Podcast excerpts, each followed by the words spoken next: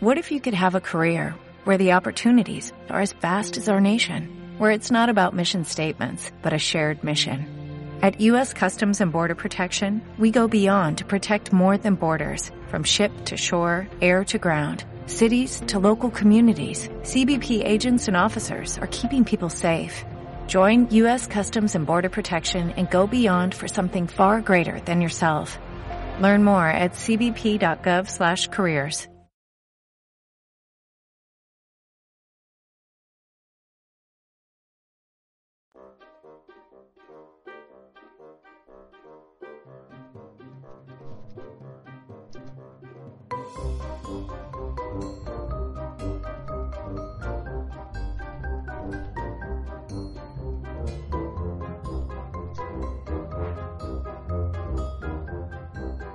buenas a todos y bienvenidos como siempre a vuestro programa Nido de Jugones. Hoy contamos con nuestro primer invitado oficial. Se trata de Bac Fernández, un youtuber malagueño que todos conocéis y que tiene una gran proyección. Hola Bac, ¿qué tal?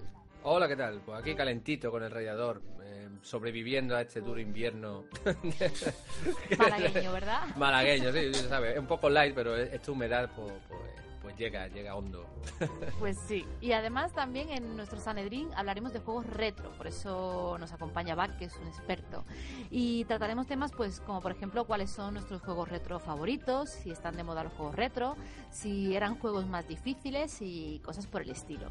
Y bueno, como cada semana me acompañan también en esta aventura Joke, Crow y Cowals. Hola compañeros. Hola. Buenas. Buenas. Ay. Y ahora pues comenzamos con nuestra sección de noticias flash. Muy bien, pues comenzamos con eh, tema de MOBAs, fichajes, eh, etcétera. Interlogic Gaming, CLG, las siglas, equipo americano de League of Legends, ha, ido, ha sido duramente sancionado por Riot por negociar el fichaje de un jugador, es Scarra. Este todavía pertenecía la, la escuadra de Dignitas, a las espaldas de su antiguo club. Estamos hablando ya de que League of Legends estamos ya más o menos al tema de pues eh, fichajes de fútbol eh, y otros deportes que ya se está volviendo pues el tema de la liga profesional de League of Legends se está volviendo un poquito a lo que es a, lo- a los deportes que estamos a- acostumbrados normalmente. La normativa de Rayo, tal igual que ocurre con el fútbol, prohíbe a los equipos negociar con jugadores que tienen contrato en vigor con otro club, algo que sí ocurrió en este caso, ya que múltiples fuentes han proporcionado pruebas a la creadora del popular MOBA para demostrar este hecho. Counterlogic Gaming ha salido al paso para disculparse por los hechos, declarando que entienden la sanción, aunque se justifican diciendo que había hablado con Escarra de forma informal y nunca con un contrato encima de la mesa. Riot ha sancionado el equipo con 10.000 dólares de multa, además de no poder jugar con, no poder contar con Escarra durante las tres primeras semanas de la competición. Esta sanción se suma a la que ya tienen impuestas CLG en Corea, país en el que no pueden competir durante los próximos dos años. ¿Vosotros cómo lo veis? Esto del tema de que el LOL y, y y- y lo que es equipos de LOL que ya estén con el mamoneo de los fichajes que sea de un jugador. ¿Cómo lo veis vosotros? Yo 10.000 euros lo veo una pasada, ¿no? ¿Qué ganará esta, este- esta gente para que mm, sea una multa de 10.000 euros? Me- Yo creo que se nos está yendo un poco las manos, ¿no? Con el tema de los fichajes, Cowalt, porque tú jugabas a Dota y también sabes, y sabes, vienes de la escena de que había competitivos en el Dota también que se mueve mucho dinero. Claro, partimos de la base de, a ver, 10.000 euros. 10.000 euros para nosotros, o 10.000 dólares en este caso. 10.000 Sí. dólares para nosotros eh, es mucho dinero. Pero 10.000 dólares para un equipo como eh, Counter Logic Gaming, que les sponsoriza un montón de, empresas que les dan muchísimo dinero, es puede llegar a ser calderilla. Es como si ahora al Barça le dicen, no, es que te vamos a sancionar con 100.000 euros de multa. Y el Barça se lo queda mirando y dice, ¿quieres también papipas? Te, te dado, te Pero bueno, 200. estaremos al tanto con esta noticia. Estaremos al tanto con noticia. ¿Qué nos traes tú, Joe? Pues mira, vamos a hablar de, E- de Evil Within, ¿vale? Porque Bethesda ha confirmado que el primer descargable de la historia de este juego eh, lo llegará a principios de 2015, gracias al cual podremos descubrir más sobre el argumento tras Julie Kidman.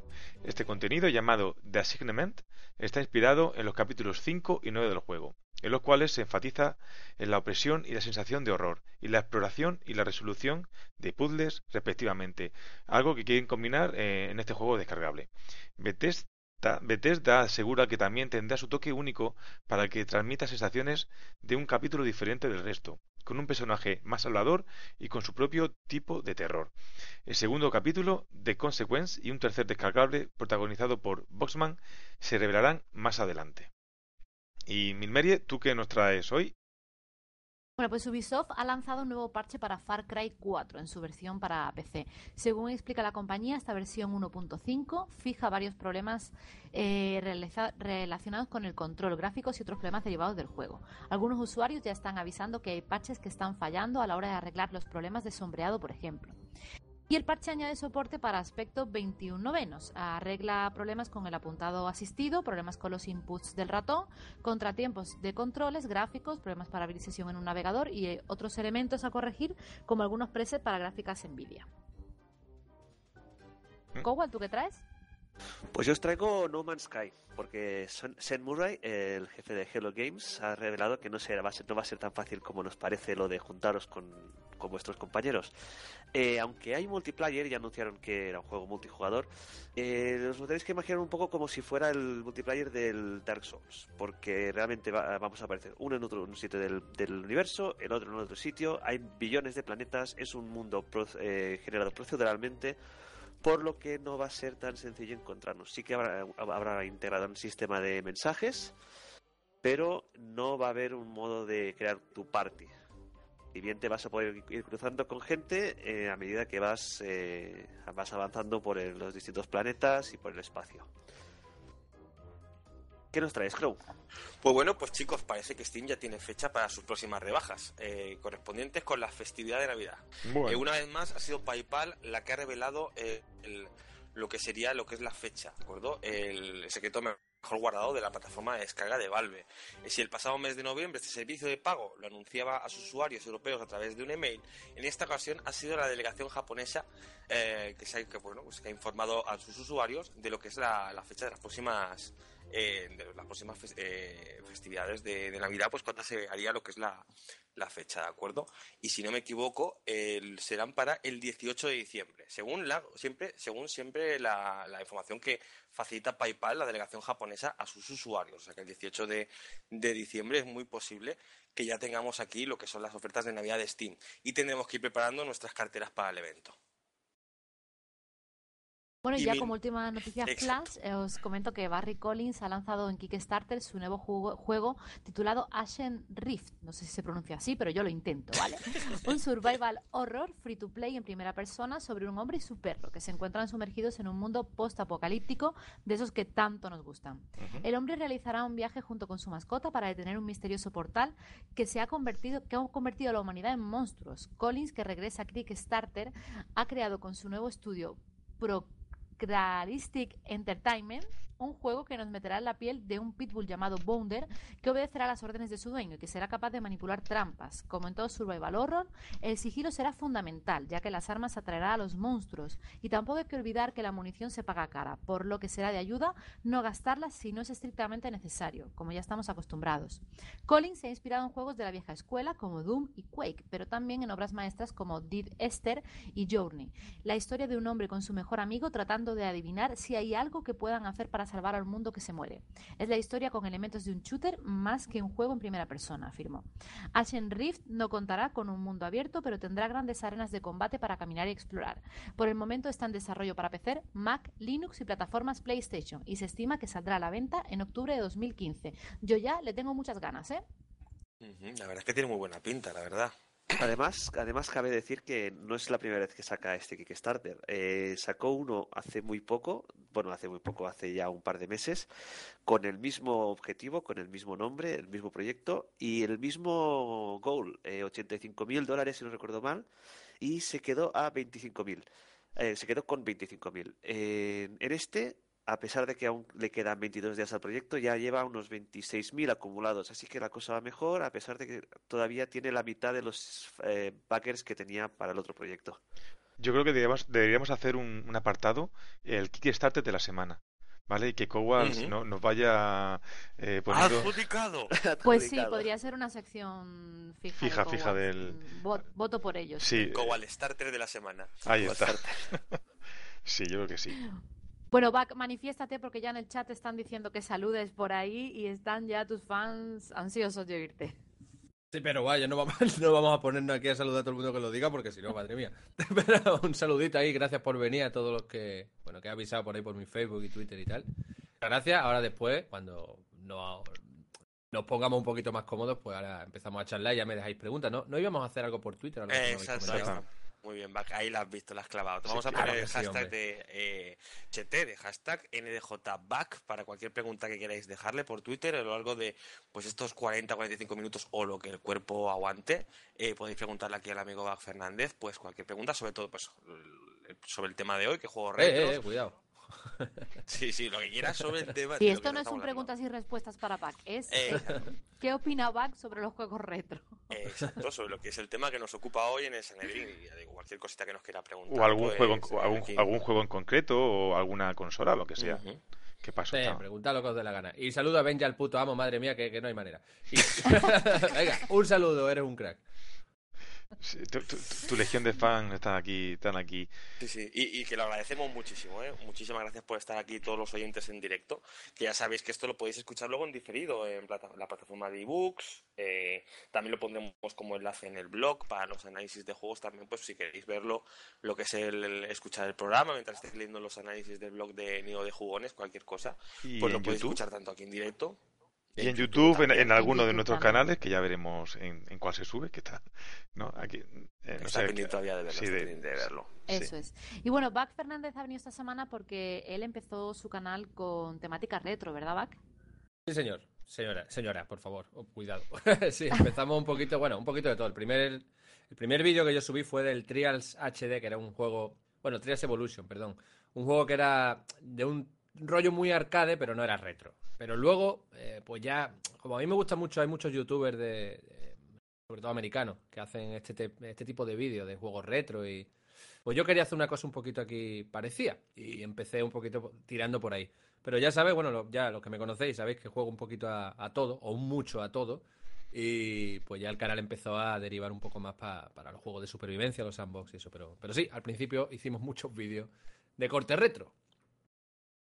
Y si tuvieras que quedarte con uno de todos los que jugaste en los vídeos, vamos a decir que puedan aquí la gente verlo, ¿con cuál te quedarías? Hombre, yo soy muy. Mi debilidad es contra, de siempre. Eh, más que nada porque en mi barrio eh, solo había un bar con una máquina. y claro, eh, esta en particular se tiró un montón de tiempo allí. Entonces, todos los días después del colegio, corriendo, pues a echarle la monedita y a jugar. Entonces, pues pues a tope. a ese juego le meto, le meto bastante duro incluso hoy en día. Y, pero vaya, hay cientos, literalmente cientos de arcade que, me encantan. Soy fanático, vaya. Aquí viene la pregunta, la, pregunta clave. ¿Uno de vosotros se había pasado el contra solo con una moneda? Complicado, ¿eh? Yo, no, lo, yo, no me lo ¿eh? yo no me lo he pasado, ¿eh? Yo, no he llegado a, pasármelo. El único juego que me he pasado yo... me lo pasé, pero el, yo, el Street Fighter es el único el Street Fighter es el único que me he pasado con una moneda. Es ahí. Pero eso es a base de, de cinco duros, cinco duros. Eh, y de, y de eh, retarla. te lo pasaste con una moneda la última vez que lo jugaste, pero antes ¿cuántas te gastaste? No, no, no. No, eso... Te he preguntado aquí para nuestro invitado, Back, mm, ¿tú eras el punta de lanza del grupete de amigos que metía las primeras monedas de 5 duros? No, no era, la rata... Ahí está, la ratilla mirando a, a, los mayores y, y me quedaba con, con todos los trucos, con todos los detalles. Era como, hostia, madre mía. Y lo que has dicho del Street Fighter, el Street Fighter, por ejemplo, era un juego que yo me pasaba con el que sacaron después, el, que tenía la, la, comilla, esa es que no me acuerdo cómo se llamaba exactamente esa, esa versión, la que sacaron después, que, te podías coger a Mr. Bison. Sí, sí. Con el Mr. Bison haciendo ahí el, truquito, la magia esta de, saliendo con el fuego para adelante, te pasaba el juego entero. No, no, sin, yo, me, sudar. Yo me lo con. Bison estaba muy chetado, ¿eh? Sí, sí, sí. yo, con Blanca me lo pasaba. Ahí está, yo con Blanca, con, con Ryu, con Ken. Yo, yo, yo he sido muy, muy, muy de, de Street Fighter y ahora mismo, por ejemplo, lo odio. Ahora no me podría poner a jugar. Porque le tengo tal, tal asco que no. No, pero lo que más demasiado, ¿no? Sí, sí, Los pros, los pros eran los que se pasaban con el Dalsim o, o con el o con el Zangief, no, que eran, complicados ¿eh? de pillar. A mí me encantaba con el español como era Vega, sí, con, con Vega. Vega, Vega. Ese a mí me costó. Vega también requería requería un poquito más un poquito más de habilidad. Sí, sí, no, Aquí me pregunta uno en el chat, eh, permitidme, que si he jugado al Pac-Man, ¿no? Madre mía, eh, Pac-Man. Esto puedo, puedo, presumir. Estuve el, en Xbox Live Estuve el, segundo del mundo en el Pac-Man y estuve a punto de ir a Nueva York a un torneo de Pac-Man que, iba a organizar el Nanco, pero que al final cancelaron sin previo aviso. No sé por qué yo me creía que me iba para Nueva York y no. Y, o sea, el segundo del mundo. Bueno, de- te ahorraste el viaje en avión, que no te gusta. Sí, bueno, me hubiera cagado, pero hubiera ido, hubiera ido. hubiera ido, por supuesto. Por ir a Nueva York da igual, ¿no?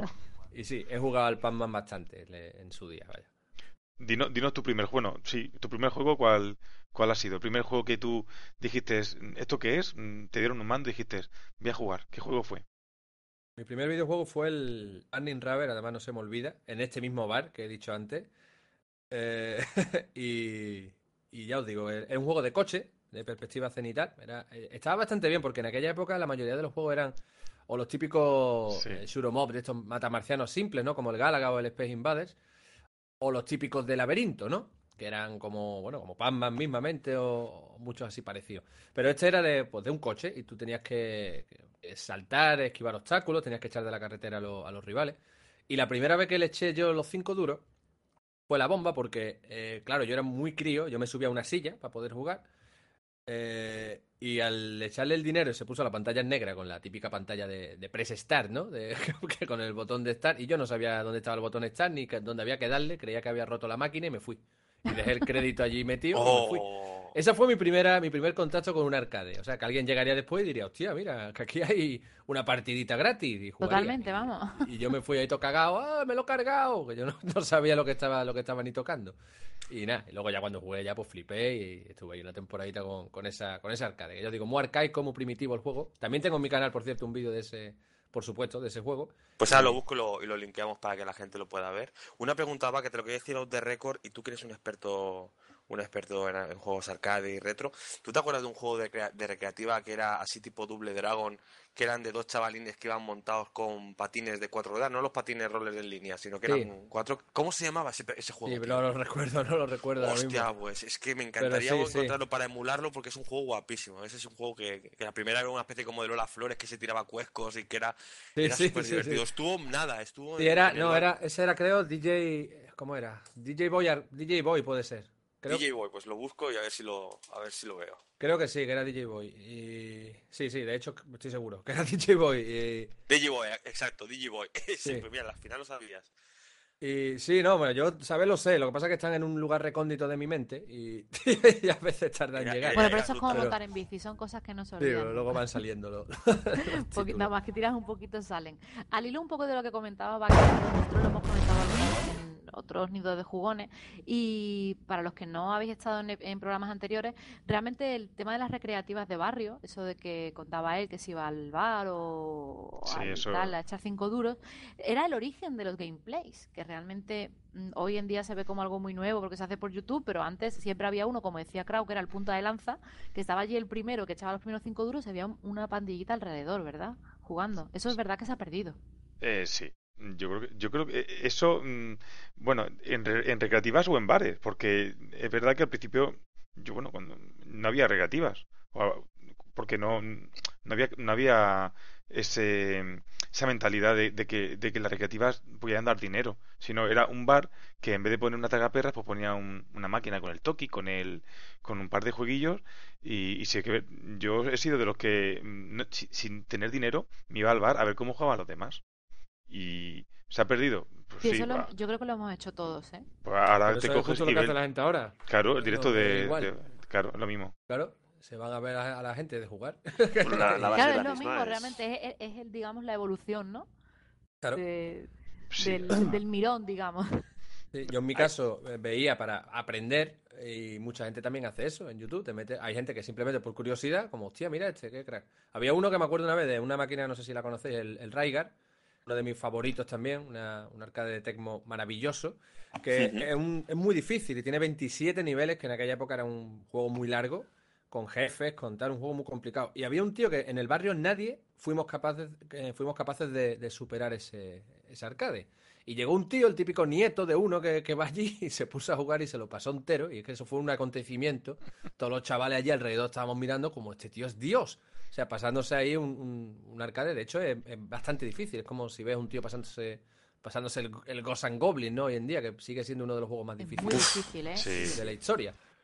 El Ghost and Goblin y el Ghost and Gold, yo me acuerdo que ya era ya cosa de mayores, porque ya era ir a ver a, mi hermano, que nos llevamos siete años, con sus amigos, con su grupo de amigos que se iban allá, a, monopolizaban el bar, y estabas tú por ahí en medio súper chinorri viendo cómo jugaban ellos, y claro, te quedas un poquito alucinando, ¿no? Como diciendo, guau, estos son mis ídolos que están aquí jugando al Ghost and Goblin o, Ghost and Gold, o al Super Ghost and Gold, que es que de verdad era, era, era brutal. Era, pues eso, pues eran los ídolos que ahora los youtubers más grandes, pues tienen legiones de fans, pues nosotros teníamos Cierto que somos un poquito también vieja escuela, ¿no? Old school, de que dirán, pero había antes, había recreativas en los bares, ahora ya en, No. ningún bar, prácticamente en el 95% de los bares ya no hay ninguna máquina eh, recreativa eh, porque se ha perdido mucho. est- Estaba la máquina recreativa y el futbolín. Porque mm, el, el que, el, no sé, yo siempre la retaba, ¿no? Y siempre perdía. Entonces eran echar cinco duros perdidos. Pero sí es verdad que el chulillo del barrio, el, el guaperas, el tal, era el que siempre ganaba en futbolín o, ganaba, o, o se pasaba o se tiraba media hora jugando en la misma. Porque yo me recuerdo, en por ejemplo, Street Fighter se, se retaba, ¿no? Igual que el futbolín, tú echabas, ponías tus cinco duros, el tío se se mataba a Ryu y, y tú la retabas con tu jugador. Y yo recuerdo, había un tío que es que no lo echabas de ahí. Y, y además, me- la máquina. Sí, A sí, mí además me acuerdo con la- cuando con la- escuchabas el Here comes new challenger. ti, ti, ti, Sí, sí, y- todo el mundo- y- a ponernos, a ponernos. Sí, sí, sí. Además, Era como, "Mm, a ver si le gana, a ver si este cabrón, no sé qué. Sí, sí. Eso. eh, Eso sí se se ha perdido, ¿eh? Eso, eso estaría bien. Un directo contra Back. Venga, voy a ver si puedo ganarle a Back. Eh, me meto en su partida. madre sí, mía. sí. ¿Cómo Poniendo- poniendo las diciendo back mis iniciales, president. ponía siempre, es lo que iba a decir además, las iniciales. Sí, Intentaba tenerlas siempre arriba. Eh, Ah, sí, además, sí, te- sí. teníamos la suerte de que la mayoría de los arcades estos, mm, digamos, genéricos que ponían en los bares, eh, no guardaban los récords. O sea, cuando apagaban la máquina y lo encendían, Sí, se, se iba, se sí. perdían.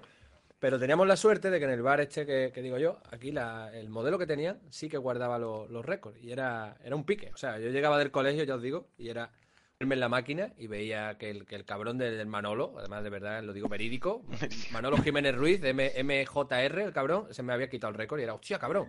Y era echarle el dinero y a, y a- a intentar batirlo para estar arriba otra vez, ¿sabes? Estamos siempre picados. Pero eso es otra cosa que se ha perdido ahora, porque por ejemplo ahora los juegos no dan puntuación, la mayoría. Sí, bueno, Eh, pero también, sí, está, sí que están los rankings en la mayoría de los juegos, lo- incluidos los Call of Duty. eh, Están los rankings y además eh, hay mucha gente que si un juego no tiene rankings globales, No juega. ya Claro, no, no ya no juega. juega. No juega, Claro, sí, es lo eso- mismo que en Steam si un juego ya no tiene chapas.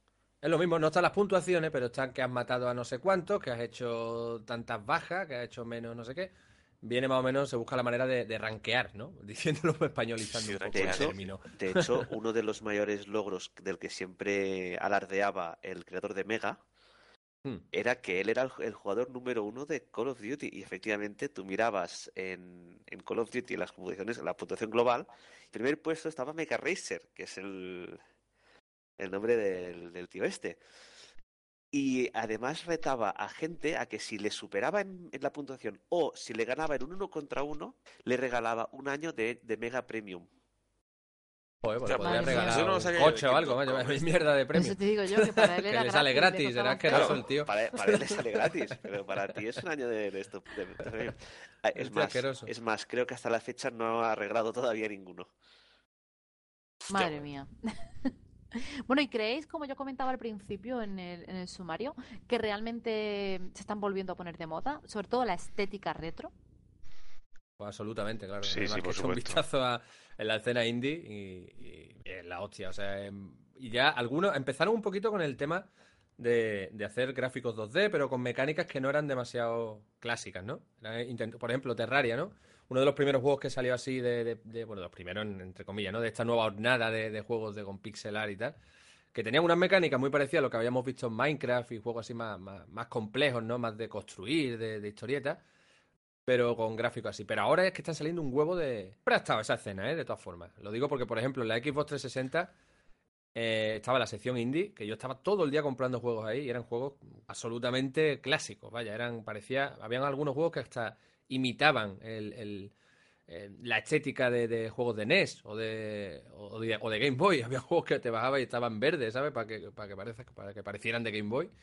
Y el Robocop de Game Boy, madre mía. Ahora, a- ahora que sacas el tema, Bac, eh, los juegos que salen ahora con estética retro, Sí.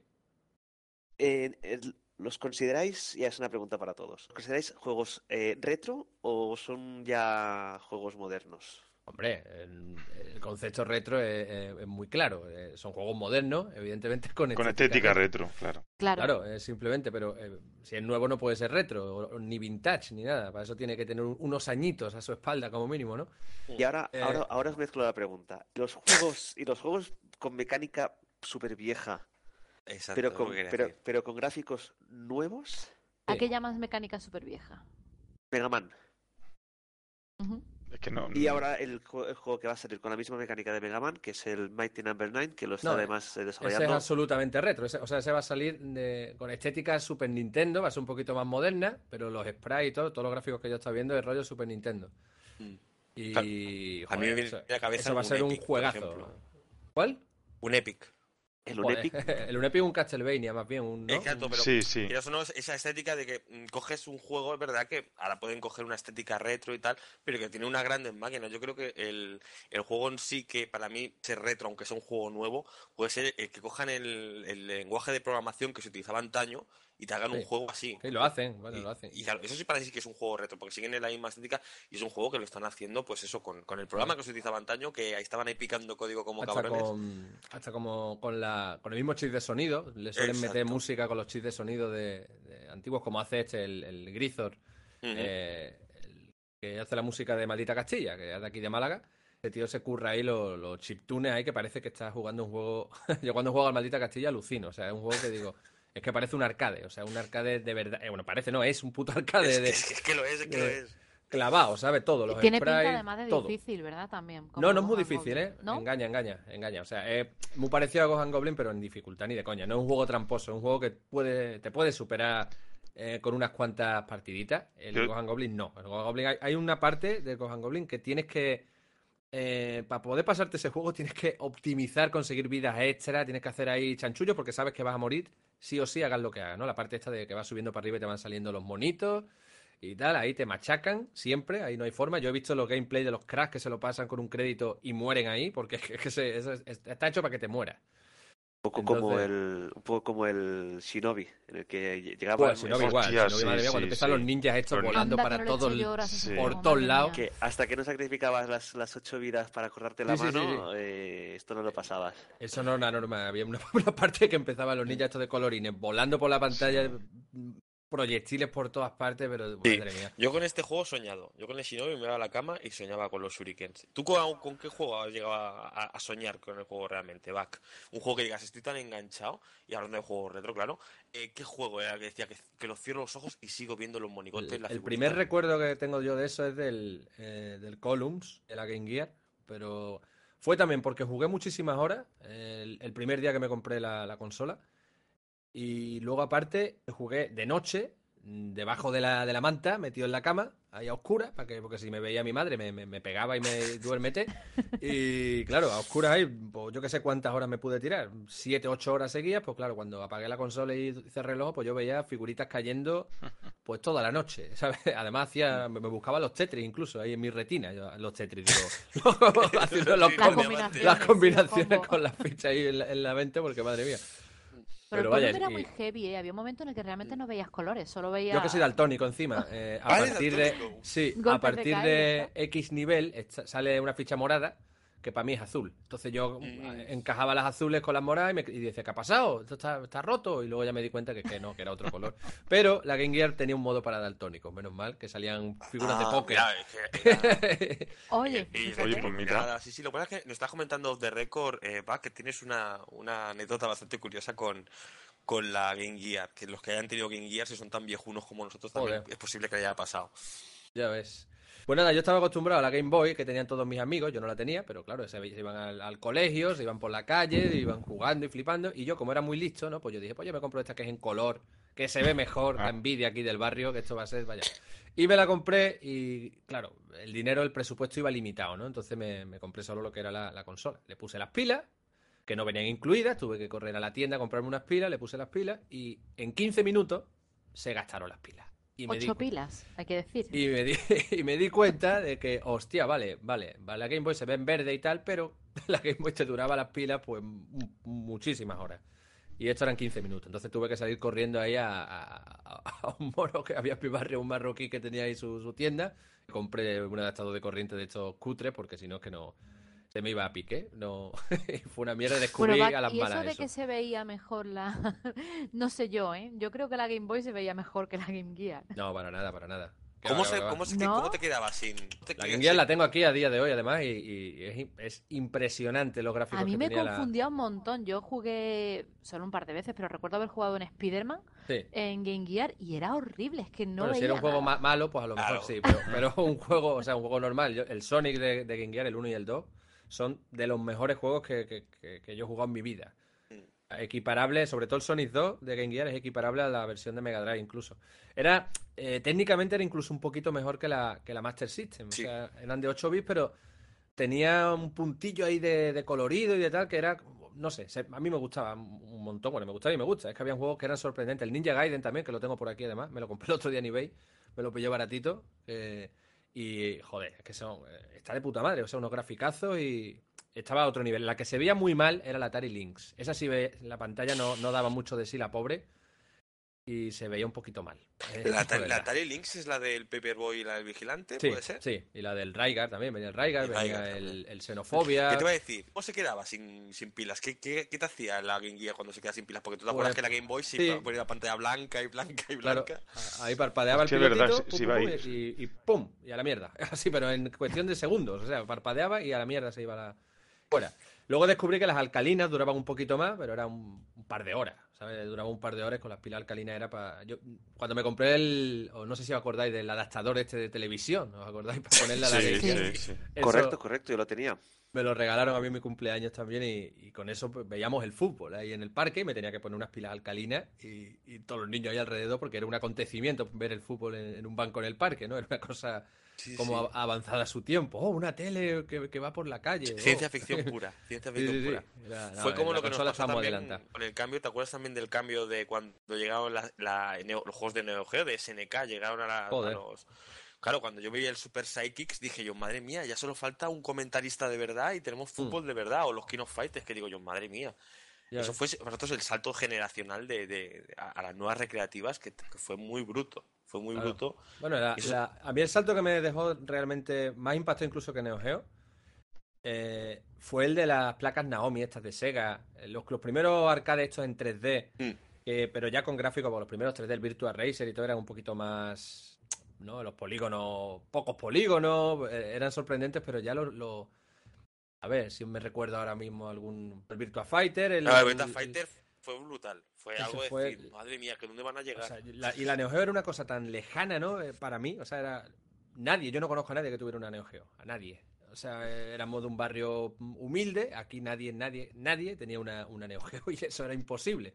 Cuando veías que valía eh, 60.000 pesetas, creo que era, o una cosa así, y 20.000 pelas cada juego, 20.000 mm. pesetas cada cartucho, pues tú decías, madre mía, pues me quedo aquí con mi Game Gear, más a gusto que nada. Y ya está, y seguiremos soñando y seguiremos jugando en los, Eso para los que sois más jovencitos, está hablando Back de que la consola costaría unos 360 euros al cambio, ¿no? Más o menos. Y cada juego 120. 120 euros. Teniendo en cuenta que antes 120 euros costaba mucho más de ganar que ahora. Aunque ahora, también cuesta, ¿no? Pero antes. Estamos volviendo a aquellos tiempos. Yo recuerdo, yo recuerdo haber comprado juegos de, Super Nintendo por 14.000 pesetas y pensar, este juego tiene que ser la hostia porque es súper caro. y, luego comprarlos normalmente a 10.000 pesetas y decir, qué bien, este juego solo cuesta 10.000 pesetas. Me, me, estoy sacando una ganga. hay una pues- pregunta que me está gustando mucho que dice, eh, una pregunta, ¿qué opináis de los periféricos de Sega Genesis? ¿no? Dice aquí un tal Ramón Destructor. Pues, eh, me he acordado, tengo que intervenir porque me he acordado de un periférico en particular. En general estaban muy bien, ¿eh? En la, Genesis o Mega Drive. Eh, Era Mega Drive, ¿verdad? Sí, Mega Drive, en, Estados Unidos. Eh, tenía, bueno, unos mandos arcades chulísimos, tenía un montón de cosas muy guapas, pero sacaron una vez una cosa que la recuerdo yo, además la tengo aquí, ¿eh? parece mentira, pero la tengo en mi escritorio ahora mismo, una hobby consola, la número 3, eh, exactamente. Y, viene un periférico que anunciaban como que eso iba a ser la hostia, que era una silla, una silla con dos manditos a la derecha, bueno, con dos manditos que tú cogías uno con cada mano y era para, pulsar los botones. O para mover el personaje era inclinándote tú en la silla. Es digamos como si tú pusieras una silla acoplada encima de un mando de, de Mega Drive, abajo estaba la cruceta. Y eso era una mierda. O sea, tú piénsalo. Mi primo se la compró, yo lo envidié todas las navidades. Ah, Eso era una mierda. Eso cuando yo lo probé en una tienda que había aquí en Málaga que se llamaba Mega Guay, una de las primeras tiendas así de videojuegos especializadas, tentes que habían aquí en Málaga. Tenía ahí expositores con, con todas las consolas para probar y tal. Y tenían la silla esa. Y cuando yo me senté ahí, madre mía, digo, pero bueno, esto, esto no, esto es para atrás. Esto es como el guante ese famoso de la Nintendo, el Power Pero para los juegos de coche sí molaba, Bac. Es que claro, es cogerlo. Tú en un coche no te, no te inclinas para adelante, pa, pa- es que no tenía sentido. No tenía ni- Ellos lo, lo- lo anunciaban como eso, ¿no? Como "Eh, es inmersivo, ¿no? En la silla y tal. Claro, pero era un poco el rollo ese de que le das a tu madre. Mi madre, lo, mi madre jugaba a la Mega Drive, ¿vale? Sí. Yo le daba el mando a la Mega Drive y ella movía los brazos y se inclinaba. mm, Claro, así, ¿sabes? Pues era un poco el rollo ese, ¿no? De ponerte en la silla y inclinarte para, Y- para es jugar. Era a un, juego de coche, mira, es lo que más se podía jugar más o menos, pero ponte a jugar ahí a un, a un arcade, a un Sonic eh, encima de la silla. Saltabas O encima sea, de la madre silla. mía, es que no se puede. o te pones para el lado, para la izquierda, para arriba. Es que no se podía. Era una, mierda, una mierda, con, todo respeto, era una mierda. No, no, mi primo, era- te digo, se lo compraron por, por Papá Noel. Le compraron Sí. eso y un volante. Y yo lo envidié todas las navidades. Me iba todos los días a jugar a casa de él. No, pero yo te digo me que el tema de los periféricos de, de, de, o sea, Genesis era brutal, porque me acuerdo de unas hobby consolas que leí en back que habían puesto, pues eso, pues que habían puesto la, Mega- la Sega Genesis con el Mega CD, que yo tuve el Mega CD, eh, con el 32X, el adaptador que había Eso sí, para... el, madre mía. Más el 32X. adaptador de juegos japoneses, más luego el cartucho que decías, eso es el Thunder Mega Vaya, es un Rangers". cyborg. Se convertía la consola en un cyborg con 25 trastos. Y luego el- la mierda esa que había que ponerle de metal, ¿eh? No me digas que no. Para ponerle el, el 32X encima había que ponerle ahí un adaptador ridículo de metal feísimo.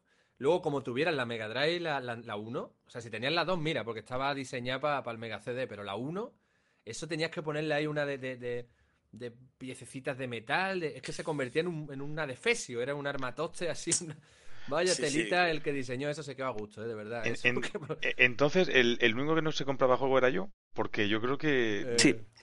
Sí, no, no, Los yo... alquilabas en el, en el videoclub. Ahí está, ahí pero No, mucho está. cuidado, eh, pero mucho cuidado, que yo, eh, todo esto que estoy hablando, yo no tuve la 32X, no tuve la Mega CD, tuve la Ah, Mega vale, siquiera.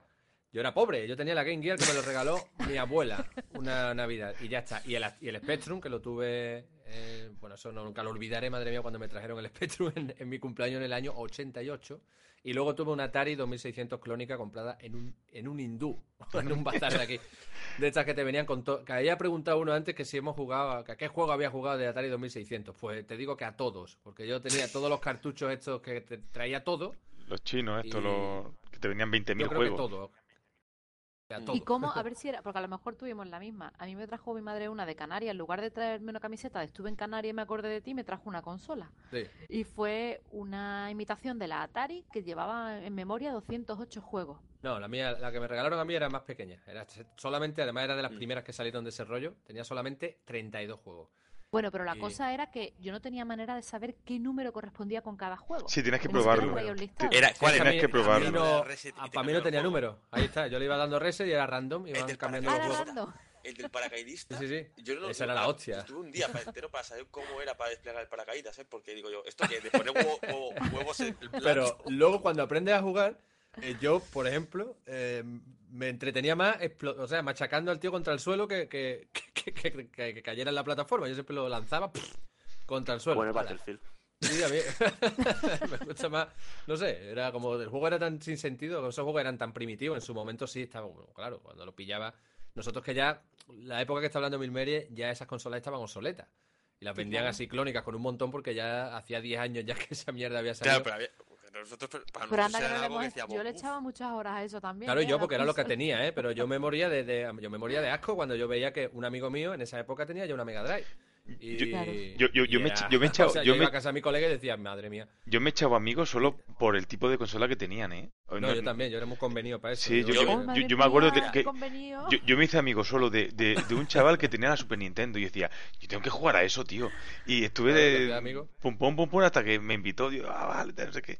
Y, y es verdad, porque mm, eh, los que hemos sido pobres, yo tenía una Nintendo. Y de la Nintendo pasé al PC. Es decir, que en- entre medias, pues bueno, a mi hermana le compraron una Game Boy. Y bueno, y pero Claro.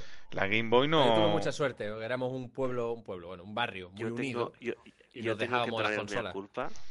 ¿Él? Yo tengo que entonar, entonar el mea culpa porque cuando yo tenía la Nintendo 64 empecé a salir con una chica solo porque ella tenía una, una Atari original. Bueno, bueno, bueno, bueno, esto ya es, vamos, Maravilloso, es un salto más allá. Pues menos mal que no me conociste a mí, no intentaste salir conmigo, hubiera sido un desastre. No, pues yo entonces- también- No, No, pero hay- hay que verdad, el tema de amistades que se hacía antes en los salones recreativos, en los bares. Yo, por ejemplo, a Cristian Ayunque, vosotros lo conocéis porque habéis hablado alguna vez por aquí por TS. Hace ya 20 24 años que nos conocemos. Nos conocimos en el instituto, pues cuando se juntaron nuestras pandas de amigos, pero él y yo ya nos conocíamos porque vivíamos a dos o tres calles uno del otro, pero no nos conocíamos porque eh, él se ponía en un lado de una máquina recreativa y yo me ponía al otro lado a mirar cómo jugaban al Double Dragon con 10 años.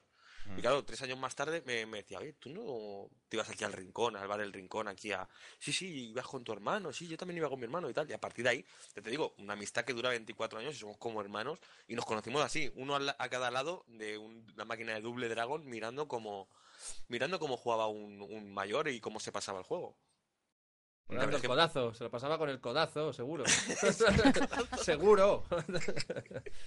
ya te digo. La verdad es que sí, la verdad es que sí. Aquí a Mr. Reckman 7 ha preguntado antes, eh, lo estoy leyendo ahora mismo rápidamente el chat de oyentes en directo. Es una pregunta que me ha hecho, me ha resultado muy curiosa. eh, una pregunta que nos hacía para todos de que si estuviéramos en un juego retro, ¿cuál sería? Tú, si tuvieras que elegir un juego retro, ¿a cuál te gustaría estar tú dentro? ¿Ser el personaje, el héroe o el, o, o- o el antihéroe? No vale Joder, no sé. Es complicado eso, ¿eh? El contra no vale, ¿eh? No, no, me daría miedo, me cagaría. Vería un juego tranquilito, ¿sabes? un juego así, el, el, no sé, el Wonder Boy o una cosa así. No sé, no sé. El Ale- una, el una Alex pregunta Kidd. rara. El No, Alex Kidd. Uno de los hermanos del Double Dragon, tío. Ese también. El- hostia, el- el- qué maravilla lo de la traducción de ese juego en la NES. ¿eh? El Jimmy y Bimmy. Sí, Era en vez de, en vez de Yo sería el Cody, yo sería el Cody del Final Fight. eh, yo Guy, el Guy es el Gui, vaya. O sea, el guy, ¿no? Ese era un crack. Siempre me cogía ese, era el que pegaba más flojo, pero, pero era el más rápido, Sí, era sí, la aparte hostia. hacía unos como muy guapos. Pero no, no eres de cogerte el Hagar tú, de hacer ahí rollos No, no, no, no, nunca me gusta, nunca me gustaron los, los personajes esos grandes. Eh, me- siempre me han gustado los pequeñitos y me identificaba más, ¿no? Como yo siempre he sido menudito cuando era niño, era pequeño y delgado, pues yo decía, pues este soy yo, Pero ese- ahí Y esos pases de rápidos. pelvis que te pegaba la- el, el Andore Junior, ¿te acuerdas ahí el Sí, ahí? ves, ves. Sí, otra pregunta que te ha hecho, que ha dicho aquí también Kabilin, dice, pregunta en general, ¿qué harían si pudieran volver a los 90 o a los 80? ¿Tú querías, Bueno, Mac? Hostia. Yo primero elegiría los 80. o sea, Sí, eh, sí, sí, sí. sí, sí, sí, sí. Me- y además lo he soñado muchas veces, porque eh, por un lado, o sea, eh, dice uno, joder, estamos ya mayores y tal, pero yo es que me hubiera gustado pillar los 80 De mayor. eh, con una edad más mayor, sí, Sí, así sí, te sí, lo digo. sí. Y, y una de las cosas, bueno, echo de menos los videoclubs, de- pero los videoclubs no los que hay ahora, estos, que quedan No, pocos, no. ¿no? Pero si no esos videoclubs que habían sucios, ¿no? Que eran como, como oscuros y... Los que olían y- a moqueta. Sí, sí. Al que yo iba, Eso- exactamente, ese. O sea, es que era la hostia. O sea, llegabas tú allí y decías, madre mía. Y, y luego me acuerdo yo la época que ahora están los DVD RIP, ¿no? Los, los CAM, los TS, no sé qué, ¿no? La- la- las versiones sí. piratas, los screeners y tal. Y ahí yo me acuerdo que había un videoclub aquí enfrente de mi colegio que llegaba y decía, a la peliculita esa que tienes tú ahí, que yo sé que tú tienes escondida, y te sacaba el tío ahí un catálogo. Te decía, ¿cuál? Y decía, venga, ET. ET recuerdo que salió por lo menos 10 años después de estrenarse en vídeo, legalmente. Y yo la vi al, al mes de salir en el cine. eh, Fui yo allí y digo, a ver catálogo, ET, pues esta, pum. Y sacaba el tío del almacén tu peliculita. Evidentemente acabó en la cárcel, pero te, me dio ahí el. Sí, sí, vino la policía allí, le hizo una redada y se llevó al tío con, to- con, todo, con todo el grupo Ah, ahí para adentro. Yo, yo creía que, que decías ese apartado que, que tenía el videoclub. Bueno, esa como- parte, pero yo era muy pequeñito, no me la interesaba. Sí, no la me cortina, interesaba la eso todavía. No, pero. No, tú estabas más pe- pensado. Tú eras como yo. Que eras de. ¿Por qué Ninjas, no? ¿Has traído, ya, dragones. has traído ya en pirata el, el, el, el ninja americano 3 o Claro, 4 claro, claro, del Michael es. Dudikoff? Sí, sí, sí, sí. Yo era Eran eso, del- brutales. las películas de ninja de Sam Fistenberg, de la Canon, y de esas las que Sí. veía yo. Y las VHS cutres Yo era beta, yo era beta. Beta, tener o sea, eras VHS. el Ah, Rabis, ¿eh? eres, eres el listo sí. de, de- de- No, no, yo era Yo- beta también, ¿eh? Y Yo quería tener VHS. Tenía mejor calidad de vídeo. Que, ¿Cómo? que El beta era mejor. Pirata- Claro. Pero es que el allá. V2000 era mejor aún y fue el primero que cayó. O sea, es que no, no era cuestión de calidad, El por desgracia. V2000 era el que se le podía Tenía dar la dos vuelta a la caras. cinta. Sí, sí. Ese, Sí. sí, sí, sí. Mm. Sí, ese era, eh, de calidad era mejor incluso. Pero vaya, el beta era la hostia. El beta ¿sabéis, veía... sabéis quién tenía la culpa de que tengamos, o- o, bueno, que tuviésemos VHS, no? La gran Sony fue la que Sí, sí, sí. eh, Sí, Son- lo, lo- lo hizo más marketing para estandarizarlo. Claro, claro. Eh, eh, Sony quería que, que aquí ganase la VHS porque era la que ya llevaba. Y como aquí Sony en el 80 era la que pitaba, pues nada, en América la beta, que es la que tiene calidad, y aquí la mierda, porque de las tres era la peor. Además, con diferencia. Con diferencia. Pero con diferencia, ¿eh? se, veían, se veían mal incluso cuando eran nuevas, ¿sabes? Sí, sí, sí, sí, bueno. eh, Porque tú cuando has dicho back el tema de los 80, porque eh, yo soy del 80, yo nací en el 80, o sea, yo, pi- yo pillé ya los 80, lo pillé pues con el 80 en el 87, 88, que empecé un poquito a ser consciente, ¿no? De en qué década estaba. ¿Tú con Sí. los 80 con qué, con qué edad lo pillaste? Yo igual que tú más o menos, yo soy de final de, los- de los 70 Ujú. y pues me pilló de lleno los, los 80. O sea, yo tengo ya recuerdos de videojuegos y eso con del año 84. 84. En el año 84 pues ahí empezamos a jugar videojuegos y, son mis primeros recuerdos. Claro, nosotros somos privilegiados porque hemos visto cómo ha hecho el boom realmente, de tanto en Sí, computadora como en consola. Los hay más privilegiados incluso que nosotros. Esto todo, todo, porque yo no Todo, recuerdo, sí. claro, yo no recuerdo el, ¿qué te digo yo? El Pong, por ejemplo. La máquina del Pong la recuerdo ya que ya era vieja, ¿no?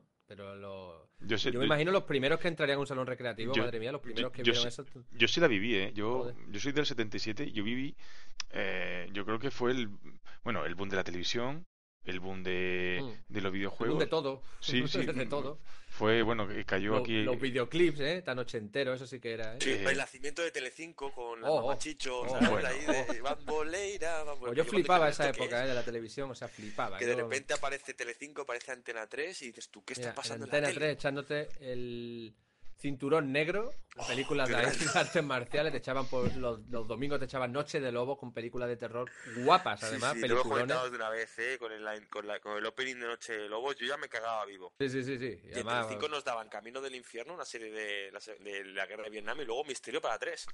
oh, oh, viernes 13 la serie, en Qué realidad. bueno. Sí, sí, sí, o sea, Yo eso es que lo alquilé en el Corte Inglés, que tenía el mejor videoclub de Málaga, era el Cor- en el Corte Inglés había un videoclub enorme, enorme. Una cosa que te- como los americanos, los videoclubs, Mm, los sí. videoclubs americanos que eh, terror, no sé qué, tal, y hay 200.000 películas, una pasada. Pues allí tenían de todo, y estaba hecho Viernes 13, ponía Viernes 13, yo, ¿esto qué es? Yo, yo era fan de, de Viernes 13, claro. y digo, esto no es Viernes 13, ¿quién es el idiota este con esta cara? De... y me lo alquilé, y vi que era eso, que era una serie, lo típico, te venían tres capítulos en una cinta, Ujú. y luego ya a los años, pues la echaron en, le pusieron el nombre ese de Misterio para tres y lo echaron ahí en Telecinco. Sí, sí, y, y era muy bruto porque salía la voz de Nof del hombre de, y en breves momentos, Misterio Sí, para tres. en breves estabas cagando momentos. vivo diciendo, madre mía, madre mía. La de las pesadillas de Freddy, ¿qué me dices? Las pesadillas de Freddy, de histo- historias de la cripta. Sí, También. eso era igual que Freddy historia es de la cripta, pero de con los Freddy. 80, creo yo, ¿eh? Sí, total, un icono, un icono. Icono, totalmente. Pero volvamos a los videojuegos, ¿no? Podcast. Pues sí, porque nos dispersamos mucho, ¿eh? Sí, en sí, sí. este, Es en este podcast tenemos esa Sí. facilidad, vamos. Eh, eh, Es fácil dispersarnos. Sí, sí, cambiate el nombre, vamos a llamarlo Bienvenidos al- a lo retro, que ya Sí. le hemos tocado todo casi. Ay, pues bueno, pues más cositas que están comentando por aquí, sobre todo mucha gente que muy muy contenta de que estés aquí, Back, eh, porque eres el ídolo de mucha, mucha muchachada de aquí de Nido de Jugones y todos pidiendo saludos, como no, ya es un tópico de cuando están que, que, que pidan saludo. Y claro, pues estaba pues la gente pues comentando que había gente que no sabía lo que eran las pesetas, que les ha pillado todavía muy jovencitos, Claro. y, y bueno, pues eh, si tenéis alguna pregunta, ya sabéis, chicos, el hashtag de NDJ eh, back. A ver si hay alguna por allí, Milme. Ya has podido mirar por Twitter si le han preguntado algo así sobre el tema retro, aquí a nuestro Sí, Back. mira, pues eh, hay una que no es retro, me preguntan, pero te la voy a leer también. ¿Qué nota le pondrías al Seven Days to Die en Steam? Bueno, yo tengo una norma de que yo a los early access no, le- no les pongo notas. Muy Eh, eh, a nivel contenido, eh, eh, yo creo que es imbatible, pero, pero no sé, no sé, no, no me gusta meterme en esos fregados. Es que eh, Hay que esperar un poco a ver cómo acaba, ¿no? Es un juego que está en desarrollo y, y- y es como Rust, no es que nunca se sabe lo que va a pasar. Rust ha cambiado el juego completamente y a lo mejor cambia otra vez después. Que no- no- aquí hay no- una, una pequeña, bueno, eh, lío entre Seven Days, Rust. Aquí hay, no sé, estamos bastante jodidos con Rust. Así que Yo Rust no juego ahora mismo ni, ni de coña, o sea, yo no puedo. Me, me- me va mal, me- no, me, no me divierto, no, me, no puedo, no puedo. Entonces voy ¿Por a te esperar. pasa lo mismo que lo, lo mismo que te pasa a mí, eh, Back, que tú lo has pillado como yo, que lo pillamos al principio con Draco, que le pegamos el reventón al Legacy y cuando te hicieron el cambio te has dado cuenta de que, hostia, ¿qué ha pasado? Ahora empezó con buena pinta, pero es que ahora ya. Es que hay mecánicas que yo voy a echar de menos, porque ahora mismo, por ejemplo, no tienen pensamiento de. Que vuelvan a poner el C4. Eso se supone que ya no lo van a poner más. Y yo echaba de menos estar en mi casa y de pronto sonaba. Sí, pip, pum, pum. y hostia, hostia. A mí lo que no me gusta es lo del claim, lo de que puedas claimear una zona y ya los demás no, como que no puedan construir en ella y demás. Pues, a mí pues eso no me eh, gusta. eh, eso, mira, eh, yo que ahora mismo soy el que más está tocando Rust, eh, lo del C4 yo ahora mismo lo echo de menos porque tú te haces una casa y tienes casi seguro que te la van a destrozar. Porque mm, te tira 10 minutos con, con un hacha pegándole a un, a un muro y lo tiras. Entonces ya el... Pero ahora al, eh, al poner el, el armario ese, que no, que no te pueden construir a, a menos de 50 metros, al menos si refuerza la parte de abajo, eh, es yo creo que ha sido como un- una medida para intentar, eh, no sé, mm, y Pero eso es un reforzar tu parche, casa. Joke. Sí, no, no, a ver, es un que parche. Pregúntale yo- a, yo hasta- pregúntale a- a Buck lo que hacía para hacer una base en el Legacy. O sea, busca- te- aprovechabas la topografía del esto para meterte entre, la- entre, la, la- entre las rocas y bu- buscarte un sitio no, en Bach, el que tenías que era, encontrarte de casualidad. Bach era de meterlo No, en medio de un... Que era en mitad de un llano, De y un te, llano, y te sí, hacía sí, un laberinto de casa que, que mí rara vez, la única vez que me robaron a mí en el root, bien robado, fue porque me, por un cheto, un tío Sí. que empezó a, a traspasar pared y me lo robó todo, pero si no, me, me reventaban, sin exagerarte, 50 puertas y todavía no habían llegado al loot. Cogías un terreno guapo, cogías la recortada y yo en el ¡fuera, sitio más tierras! ahí en medio, pum, para arriba, y claro, y también iba con los cafres que jugaba yo, entonces cualquiera que venía pues se llevaba, normalmente bueno. se llevaba una, una Y además, soga. y además tenéis, no el, tenéis el truco de las bolsitas debajo de las cajas, que todavía no se sabía. Ahí está. Bueno, y una que a lo mejor no se sabe, que no, no sé si la sabías tú, la de los pilares. ¿Cuál? Ah, Ah, esa que- no la sabía. No, no. Es que esa no la sabía casi nadie, esa era una locura, la de los pilares, y era un flipe. O sea, ahí hemos, hemos escondido de todo y nadie lo sabía. Tú ponías un, un foundation, ponías el saco donde tú quisieras, en una esquinita donde iba a ir el pilar, y luego le podías poner un pilar encima. Y era invisible, el saco no estaba ahí. Ah, bueno, sí, Ah, bueno, Tú sí, si sí, sí. Sí, no, no, es- eso sí, eso sí lo... ah, yo, ahora mismo en el run normal también lo hago. Es decir, en, en el eh, experimental. ¿Cómo? En el RAS experimental también lo hago. Se, te- se te entrecorta. Ah, en el experimental se puede hacer también, madre mía. Eh, Sí, sí, sí, yo... También se puede todavía eso. Sí, sí, sí, tú te pones Pues el saco, pones el Fundation Habrá que probarlo. y que luego y, probarlo. y sales arriba. Entonces, pero lo que pasa como ahora mismo los Fundation te los cargas con nada, eh, bueno, yo ahora mismo la serie que tengo sí que lo hago de vez en cuando. Y el otro Pero día... yo lo que pasa, creo yo, con el tema del claim es que a día de hoy, yo no, yo no he jugado el Legacy, ¿vale? De hecho, Buck sabe que me compré el, el, el RAS hace poquito, le pregunto, estoy preguntando a él y demás, y al final me lo compré. Y pero es que ahora mismo, a día de hoy, lo único que tiene divertido, digamos, es entrar a, a fastidiar al vecino. No te- ahora mismo no tiene No. nada no tiene nada divertido. No tiene, es que no tiene otra cosa, el no, buscarte la casa de alguien, Es que- entrar pero- a fastidiarle, pero, eh, robarle y matarlo. pero es Pero que- si te quitan el hecho de poder, no sé. Es que ni eso, es decir, eh, ahora es mm, tan fácil robar que no tiene mérito. Porque pero no os preocupéis. Yo, yo lo que veo es que ahora van a meter los blueprints, por ejemplo, que eso le va a dar un montón de juego al, a- a- Ujú. sí, Porque los blueprints ya era un motivo, primero, ponerte un sitio en el que puedas ir a lootear, que eso no hay ahora, que te ponga como antes el Rattown y eso, que te pongan lugares a los que puedes ir y que va a haber gente, vas a tener confrontación para intentar conseguir el, el saqueo, ¿no? Es que ahora no hay, no hay saqueo, todo es de todo es de crafting. Sí. Y según dijo Gary el, el último blog, dijo eso, dijo que, que iba a poner ya las blueprints, que esta semana eh, lo que se iban a dedicar era a empezar ya con el tema de las blueprints, que yo creo que eso es muy, muy importante. A ver, A ver, a ver. Pero- cuando eso es lo un- que van a permitir que se compre y se venda, ¿no? Sí, bueno, eso el otro día se, ya se cagó. Ya Sí, no, no, no he vuelto a hablar de eso. Y yo creo que, que, No, no, no, que se no lo va a hacer, no lo va a hacer. Se cagó porque se le echó encima. No, a él le importa una mierda cuando le cuando hablan 500 personas diciendo que no le gusta eso, a él le da igual. Pero él tiene a ciertas personas de la comunidad de root en, en, en, en estima, ¿no? Digamos. Y hay gente que le dijo, no, no, no, mira, no. Y el colega incluso escribió el- la siguiente semana diciendo que había gente de, pues eso, que, que a la que él admira y respeta mucho, que le había dicho que no le parecía bien, le habían dado sus puntos de vista y que, bueno, que eh, estudiaría la situación y tal, pero que seguro que no lo pone. O sea, que sí. pff, eso no, comentado bien. eso no está Bueno, eso bonito. nos lo contarás oficialmente en el Rush News, ¿no? Exacto, lo que a Rust. News, claro que sí, Rust. cuando ya vaya saliendo. Rust. Eh, un saludito, Mr. Ackerman ahí de Uruguay, que eres un crack, claro que sí. Una porque cosita. yo realmente las noticias que tengo de Rush son Claro, por tus yo, vídeos, yo hago no directamente porque lea el eso. blog. Yo, yo me meto en Ras News y ya ve que dice aquí el amigo, el jefazo, pero, que nos pero qué vagos sois, ¿eh? Que sois muy vagos. Joder, si tenemos un youtuber que nos lo hace por nosotros, pues mejor, ¿no? Ah, Porque a ti siempre que veo tu vídeo te matan. Ah, vale. Muy bien. ¡Oh, ve lo que te ha dicho! Oye, el... el no, ¡Po, no, po! No, no, ahora mismo, bueno, claro, Pelea, eh, pelea. soy el único que, que tiene cojones Bueno. de jugar a- a- al al Rush experimental, ¿eh? Sí, sí, tienes unos cojones cuadrados. Y hablando de youtubers, hay que recordar, ¿vale? Esto es un momento sorpresita que no sé, estaba aquí montado en el programa, pero hay que recordar que nuestra queridísima Milmerie ha superado la barrera de los mil subs. Dios. Hay que dar un aplauso, ¿eh? Un aplauso aquí. ¡Bravo! Y en breve vamos a tener especial en, en el canal de Milmeria, que sí, Milmeria. Sí, sí, sí, habrá especial, pero no voy a hypear. Nada, nada, nada, nada. Es secreto de momento. Bueno, ¿Habrá ¿tú te apuntas, no, Bac? ¿Tú te apuntas a venir aquí al especial? Claro, hombre, yo me apunto un bombardeo siempre. Pues ya está. Sí, sí, si todo sale bien, los que estamos aquí presentes, estaremos todos y alguien más Y también. alguien más. ¿Qué está en el chat? Y bueno, pues. mm, Lolito no va a ser, eso ya te lo digo yo. Pobre Lolito, se le echa Pobre. mucho de menos. Sí, día verdad, estuve viendo sus vídeos de Rudy, madre mía, qué maravilla, tío, de verdad, qué, qué envidia, porque no he heredado yo una un poquito de, de eso, si tiene mi sangre, por Dios, no lo entiendo. Yo, yo, yo Estuve recuerdo- viendo el vídeo ese de, de la acusación de Cheto y me, me quedé de verdad flipado, o sea, que dije, madre mía, vaya, vaya abuso, vaya manera de abusar. Te Era digo, un abuso, las cosas como son, pero vaya tela. Y la de la P250. ¡puf! Mira, yo te digo una cosa, el vídeo el, el que más me gusta de Lolito es en el que consigue mm, hacerse una casa en 10 minutos, Uf. 15 minutos.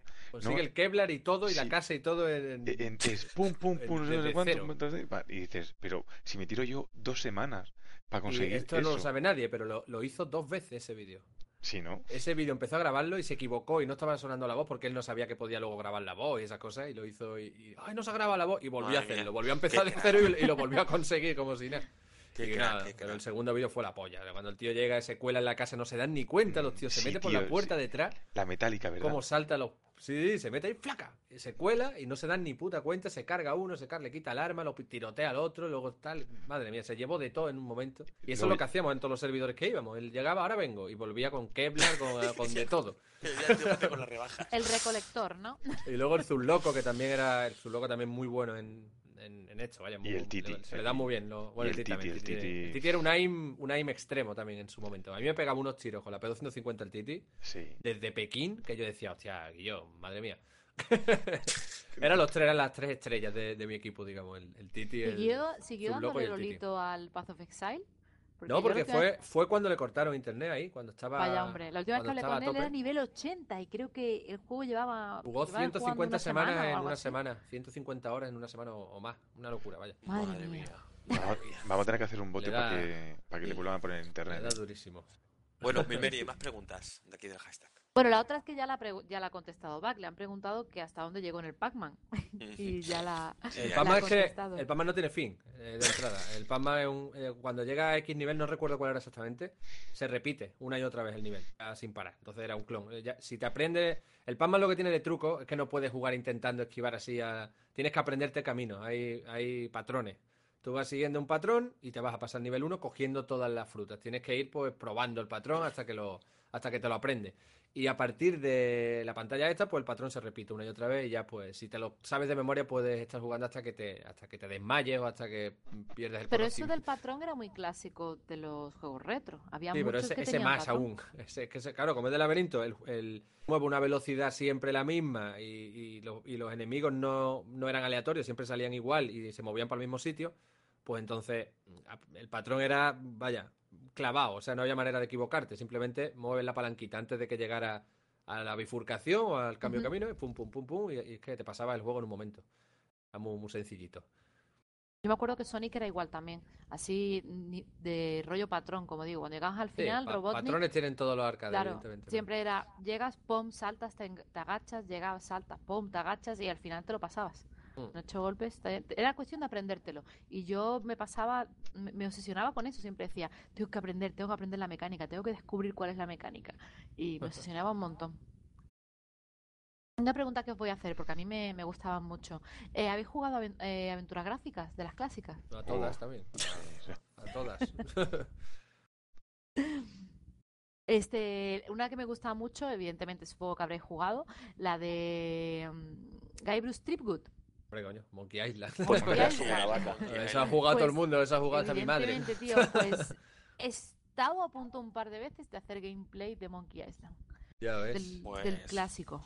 Pues suerte. Nada. Sí, porque... sí. el, la- el momento de intentar mm, romper una cerradura de una cárcel con las jarras de Grog, ¿te acuerdas, Pac? A mí me troleaban mis amigos porque yo me iba a casa de un amigo que tenía un ordenador más potente que yo. Yo tenía un MSX, él tenía ya un, un 286 y estaba ahí jugando y me acuerdo que ahí donde también conocí el, el primer UFO, el primer XCOM, el UFO Enemy Now sí, sí, sí. telita con el juego. Y me acuerdo yo que me decía, mira, ahora te vas a poner el pelea de espadas que te ponían delante de la máquina. Y me decían, tienes que darle a las flechitas de dirección del teclado y al ASD cuando empiece. Y empezaba, oh, dale, dale, dale, dale. Y empezaba yo como un gilipollas y en realidad es una animación que está haciéndolo él solo. Y dice, para, para. Y estaba ahí el, el tío para practicar. Y luego era la guerra de insultos, que era buenísimo. que era Qué maravilloso. buenísimo lo de la guerra de insultos, de verdad. Genial. Yo era, las de Lucas me encantan, yo diría que todas. Todas la- las aventuras gráficas que salieron de, de esa la Scum, ¿no? Las primeras con el motor Scum. Sí, es Scum, ujú. me, me encantaban, las de Sierra también me encantaban, el Gabriel. Knight, el Police Quest, el Space Quest, el, el Larry, por supuesto, los Larry, me me lo el Larry. flipaba. Y luego estaban las típicas compañías estas más pequeñitas que también tenían una, había muchísimas aventuras gráficas eh, interesantísimas por ahí. Eso, te- eso daría para un programa entero, ¿eh? hablar de, Sí, de- de eso- estas eso- lo, apunta- ¿no? lo apuntamos, sí, sí, Porque- es que... Da, da para podcast. ¿no? Ahí hay el Pero material. Darcy, ¿te acuerdas? Darcy, Sí, darse- tuve- no me gustaba ese juego, lo que es la mecánica y tal, lo que es, la- lo que es el diseño y todo, del, del HR Giger que en paz descanse, que madre mía. Estaba muy, muy chulo y pintaba muy bien, pero luego lo que era el, el juego no me parecía que estaba diseñado muy eh, muy inteligentemente, ¿no? Para, para las aventuras gráficas que habían en aquel momento, ¿no? Y más cuando tú venías ya de Darcy salió eh, en una época que es que yo pa- creo que salieron las mejores aventuras gráficas de, pues, de la historia, diría.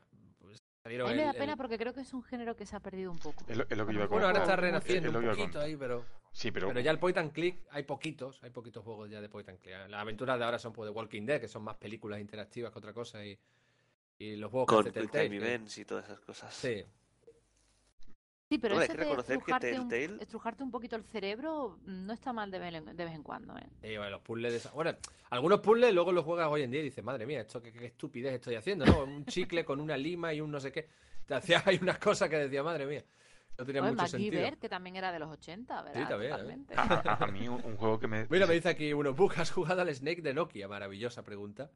El Eh, Snake de Nokia, por, por supuesto. ¿Quién no? por ¿Quién no? supuesto. Por fue- supuesto. cuenta como retro. Eso cuenta, cuenta ya como retro. Aquí lo tengo además en el cajón, el, el Nokia, que va a explotar, el 3310. Madre mía. Yo un juego, un juego que me desesperó bastante y creo que no llegué a pasar menos fue el, el Indiana Jones. Mm, Se corta, se corta. ¿El cual? Joke, repite. pues si soy yo el que está streameando y se corta, vamos apañados, ¿no? No, se corta porque tienes el- la sensibilidad del detección de voz, creo que la tienes un poquito para abajo. Sí, es que yo no sé qué pasa con el TeamSpeak, que desde que he formateado no me va muy, muy bien. Digo que uno de los juegos, uno de los juegos que no, no llega a pasarme porque me desesperó, el Indiana Jones. No sé, mm, Era yo- muy difícil, ¿eh? La parte de las baldosas ya al principio decía, hostia, ¿qué coño hago yo aquí? Y encima en, ese, en esa aventura gráfica sí que se moría, ¿eh? Sí, no, no, claro, por supuesto, mm, podía morir y tenías que, bueno, no sé si tenía... Pero había recordar- varios de Indiana Jones, ¿eh? Sí, Sí, sí, pero sí. el- Él- sí, él- yo no sé si él se refiere al Fate of Atlantis, Sí, que yo el- creo que el es más Fate- difícil. sí. Fate of más chu- sí, sí, era- en vaya ese me quedé en la parte del Teodolito. Vaya telita Hablan- ese juego. hablando de morir en los en las aventuras gráficas, recordad todos los Broken Sword. Madre mía, pero ese era maravilloso también. Ese juego está muy bien diseñado también. Soy Pero Correcto, fan, lo ¿no? han remasterizado también incluso para, para consolas actuales, ¿sabes? Hicieron un Sí. Kickstarter de, Mm. del Broken Sword. Y fíjate, y ahora va, va el Team Schaffer a pillar también la licencia del, del Maniac Mansion 2 para hacer un- sí, una un- remasterización. Sí. Of the Tentacle. Lo que pasa es que yo ya yo al Team Schaffer le cogí un poco de manía. Bueno, yo mientras tenga un hámster y un microondas siempre lo digo, ¿eh? Lo volveré a jugar. Lo tiene, lo tiene, por supuesto. Y también lo estuvo, lo- lo estuvo hablando también en una noticia, en una noticia flash que hicimos la semana pasada. Eh, hombre, míticos Maniac Mansion y de ellos de Tentacle. O sea, esos juegos eran hilarantes. De, de- de otro nivel. Ah, y sobre Sí. todo el 2, el Maniac Mansion 2, tío. El... Yo recuerdo, yo recuerdo que la primera aventura, ave- aventura gráfica que jugué fue Simon the Sorcerer. Oh, y-. Tuve que jugarlo sin sonido. Y entonces Eh, en bueno, casa yo, de un yo amigo todo mío, esto también. en casa de un amigo mío me dijo, hostia, el Simon, qué buena música que tiene y qué divertidos son, eh, no sé qué. Digo, ¿de qué me estás hablando si eso no tiene sonido? Y entonces me enteré que, que necesitabas una tarjeta de sonido Sí. para poder escuchar el Ahí está, ahí está. Es la que cuando yo me compré mi Sound Blaster primera o- Sound Blaster, la primera que me Eh, compré, que correcto, fue la, la correcto. 16, la Sound Blaster 16 me pillé. Creo que, que- Para mí fue, sería la- empecé a rejugar todos los juegos flipando con el sonido que tenía. Y cuando yo jugué al Mario Mansion 2, que jugué con, con- sin sonido, y, y estaba doblado entero, o sea, en inglés, pero estaba doblado entero. Y era, hostia, con voces, era, era flipando, o sea, era otro nivel. O sea, a- a- jugando al, al Wolfenstein con los... Y, cuando cuando instalabas el juego con los disquetes que te salía el- la pantalla en azul, decía disquete. sonido, Sound Blaster, Sound Blaster, no sé qué más. eh, eh, Tandy. eh, no sé Tandy, qué. sí. y yo era por el PC Speaker, triste, ¿qué, qué vamos a hacer? Sí, PC Speaker, qué bueno. Había juegos que no podías jugar con el PC Speaker. No sé si te acuerdas de un juego que era aventura gráfica, pero era picantón, que era el Cobra Mission. Hombre, ya te digo, si no jugué a ese juego, madre mía. un poquito hentai, ¿no? Un poco cutre. Exacto. Además, el juego era cutre, era un, más que aventura gráfica, era un RPG cutre, un, un JRPG, pero muy... Madre mía, muy malo, el juego era muy malo, lo que pasa es que, claro, salían, salían muchachas ahí ligeritas de ropa y todo el mundo Yo no lo jugué, ¿eh? yo tengo que decir que no lo jugué, ni ese ni el Larry. El Larry, que es un el clásico. Larry, bueno, aparte. el Larry. Yo estaba Mira, por, hay por pregunta- comprármelo ahora, ¿eh? Sí, una Hay pregunta. pregunta. Sí, a ver, mm, te preguntan Hay por aquí. pregunta interesante. Sí, eh, a ver, eh, ¿qué, qué juego es el que peor eh, crees tú que cuál es? ¿EDT o el Superman 64? ¿ET el extraterrestre o sí?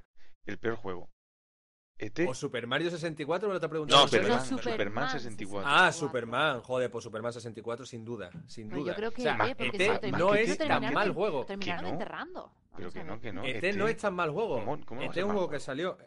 Que no es tan mal juego. Para la época que salió, está súper dilapidado sin sentido. O sea, tú juegas a, a Superman, por ejemplo, el juego de Superman has jugado del Atari 2600, Ay, mm, Yo es que de Superman no me acuerdo, pero ET le tenía del que no habla nadie. O sea, eh, sí, un juego estúpido, una mierda de juego, por supuesto. Pero que no es tan mal juego como lo pintan, el peor juego de la historia, ni de puta broma. O sea, es un juego de Atari 2600 muy normal, muy de la- del montón. Estaban. En Atari 2600 estaba el Pitfall, que era un gran juego, que habían varios juegos que estaban. El Jungle, ¿cómo se llamaba este? Jungle no sé qué, tío, era uno así también, un plataforma que estaba mortal, es que no me acuerdo cómo se llamaba exactamente porque hace ya muchos años. Pero, pero luego estaban los típicos, el Spider-Man, que eso era. El Spider-Man era ese que iba eh, subiendo por un edificio. Tú le dabas al botón del joystick y tiraba como una telaraña que era un hilo súper cutre. Y cuando soltabas el botón, pues subía y te iban tirando macetas, Sí, venían moscas. Pues ese Bueno, me una- encantaba, eh. A mí ese me encantaba. Sí, sí, pues. Ahora, Y luego estaba el Superman, que era eh, que tú ibas andando por la calle, eh, como Clark Kent, eh, eh, pasaba, habían delincuentes, y tú tenías que meterte en una cabina, salías como Superman, tenías que detener al delincuente y llevarlo a comisaría. Eso sin parar. O sea, con una mecánica, bueno, el sonido horrible, evidentemente, bueno, tampoco vamos a pedirle más a la Atari 2600, pero incluso para los estándares de la 2600 era, era cutre, o sea, era un- una cosa descabellada. Y el Superman 64 es una mierda porque estamos hablando de una época en la que ya estaban saliendo juegos increíbles. En en la Nintendo 64 salieron clasicazos que. Increíble. Y Superman 64 era una, una mierda. O sea, para mí es mucho peor que, que ET el extraterrestre. Y no digo que sea bueno para nada, pero digo que ET el extraterrestre no es un juego tan malo como Pues, lo pinta. Entonces, tu peor juego, pero tu peor juego de la historia, ¿cuál sería entonces? De la historia. Superman- Bueno, de la 64, historia, de la bueno, historia, bueno, bueno, eso, eso son palabras mayores, ¿eh? Cuidado que eh, no, es que Super- es que de- simplemente si miras el catálogo de Spectrum, ahí pueden salir varios de los peores juegos de la historia, que, que ahí hay mucha mucha bazofia porque ahí cualquiera programaba, compraba un libro de Basic y te hacía un juego ahí de lo que fuera, Con cuatro Super mal. pero bueno, polígono, ahí es que no había ni polígono, ahí Polígono. Ahí no habían polígono. Pero vaya tela. Y el, el Killing Zone, diría yo, uno de los peores, si no el peor juego que he jugado en mi vida, Killing Zone de PlayStation 1. Para mí eso es una de las cosas más aberrantes que he jugado en mi vida. Y vaya, un, un insulto, un, un insulto. no puedo decir más porque vaya basura, una- era una especie de Tekken, pero muy malo, muy malo, muy cutre, injugable, malísimo, un motor gráfico que daba pena. Y una estafa de la gran compañía Acclaim, que ya se arruinó, no me extraña además, editando, esa, editando esas basuras. un mía. poquito de hate, ¿eh? Sí, sí, sí, es que ese juego fue arruinarme un fin de semana. O sea, yo soy. Yo no tenía dinero, yo me voy al videoclub, digo, venga, mira, quiero un juego, ¿qué? Como en aquella época yo no tenía internet, no tenía nada, pues este mismo, venga, este está bien, el del videoclub, sí, sí, sí, un El que tenía la portada más chula era el que. Ahora, ahora se veía un minotauro ahí en la portada Mm. con un no sé qué. Digo, "Ostras, esto de madre mía, esto la voy a liar. Y llego a mi casa, lo pongo y digo, madre mía, madre mía, ¿qué he hecho? ¿Qué he hecho? Otra, Mira, otra, otra cosa que hay que comentar rápidamente. Muchos que no son chavalines que son menos jovencitos vieron lo que es el salto de lo que es de las consolas de 16 bits a lo que son la PlayStation, a lo que es a la Sega Saturn, etcétera. Eh, ¿Tú cómo viviste el cambio de, juego? Porque hubo dos juegos que dijeron que iba a ser la revolución en, el mundo del juego tanto de PC como de consola, que en aquel momento era 16 bits, que eran eh, Flashback y Another World. ¿Tú cuando viste el juego por primera vez, ¿qué, cómo se te dio la cara? Pues equiparable a cuando vi el Primo Persia, en, en, en, un 286, en un 286 con una VGA que, que, dije, madre mía, ¿qué es esto? Pero cuando vi eso, que era básicamente la misma mecánica del Primo Persia, pero mucho más complejo, con armas de con armas láser, con una historia currada, porque la historia, sobre todo la del flashback, me encantó la historia, o sea, me, me, enganchó, flipé, me pasé ese juego. Y recordemos que, claro, que esos juegos, en, el, en la del World tengo que confesar que no me lo pasé en su día, ¿No? Porque me quedé atascado en la parte esta que, que ibas como por un laberinto, rodando. Eh, sí, que iba el tío rodando y tú ibas moviéndote, tenías que buscar la salida y era un laberinto que era una locura. Y claro, yo no, no sabía salir de ahí, me rayé y lo quité y ya no jugué más. Pero el flashback sí, ese me lo pasé porque me tenía súper enganchado ahí la, la historia. Y, bueno, me encantó. Y el remake no es tan malo, ¿eh? El remake este que han hecho ahora lo han puteado y no está tan mal. No está tan mal ese juego, que también hay que. Tengo que decirlo una pregunta de, Simple López. Eh, nos pregunta si conoces el juego King Arthur's Gold, que lo sorteará próximamente. Lo tengo, lo tengo. Además por ahí. Sí, sí, lo conozco. Otro de estos de rollo 2D, rollo pixelar y tal. Muy interesante. Pero salió en un... Es nuevo, ¿no? Humble Bundle. Sí, es nuevo, es nuevo. Es, nuevo, es nuevo. Ya sabéis que eso, que juntar aquí las palabras Back Fernández, Milmeri y sorteo, sabes que aquí no puede salir nada bueno, ¿no? Ya ves, ya ves. Yo prometo públicamente que no voy a participar en más sorteos de Bach Fernández. Y el otro día se pone Lost y le, tocó a Lost también, o sea que es, que increíble. Vaya. Entonces es que tus sorteos están gafados, Bach, no es que me toquen a mí. Es la hostia, vaya. Porque luego toqué lotería, compré lotería y no me tocó. Mm. Claro, hombre, porque te, lo, te, llevaste toda la suerte ya con eso. Oh, aquí, mira, aquí Mr. Ackerman me pregunta, ¿cuál es el, juego más difícil que has jugado? Bueno, ¿y vosotros qué me, qué me decís? ¿Cuál es el más difícil que habéis jugado? El juego más difícil. Yo lo tengo clarísimo el mío, vaya, pero clarísimo. Yo lo he largo, además. Yo, yo, yo, yo, el del. El que he dicho antes, el, lo diré. El Indiana Jones. No me yo creo que es el único juego que no, me, que no me he pasado en la vida. El único. El día de los Defensa Online, yo tuve la suerte que lo jugamos siete personas. O sea, nos juntábamos todos en casa de uno. Y te pasaba la aventura gráfica en aquellos tiempos, claro. En aquellos tiempos. Ensayo y error comunitario. Sí, sí, iba al, instituto, al colegio, lo que fuera. ¿Cómo te has hecho esto? Ah, pues esto tienes que mirar, pues no sé qué. Hostia. Y te lo pasabas al final. Pero vaya, yo, mi juego más difícil, eh, pero de largo, es el Ninja Gaiden de. O, Shadow Warrior de NES, el de NES. Sí, sí, el de NES. Me cago en ese juego, de verdad, ¿eh? Ese me tenía mi vecino de arriba tenía la NES y tenía el Ninja Gaiden, bueno, el Shadow Warrior 1 y el 2. Y yo le dejé la Game Gear y con mi Ninja Gaiden, que era mucho más fácil, él a mí me dejó la NES. Y yo me fui a mi casa, todo contento con mi Ninja Gaiden. Y madre mía, que sufrí mucho. Yo pensaba, con los años pensé, bueno, es que como era más joven, a lo mejor es que no, no. He jugado hace poco y vaya disparate. Ese juego sí que está. Y madre mía, busqué por internet y sí, hay, hay peña que se lo hace tranquilamente. Además, un speedrun como si nada. Sí, sí, pero me parece una cosa, que nosotros perdemos facultades ya, ¿eh? Ya, ya, no, pero yo en aquella época las tenía super fresh cuando, cuando yo jugué a eso. Tendría 12 años o así, o 13, y, y que va, que va. Eso era como, madre mía, imposible. Yo me pasaba en aquellos tiempos el, el Ghost and Go, me lo pasaba, el, el yo qué sé, juegos que, que, son considerados a día de hoy difíciles.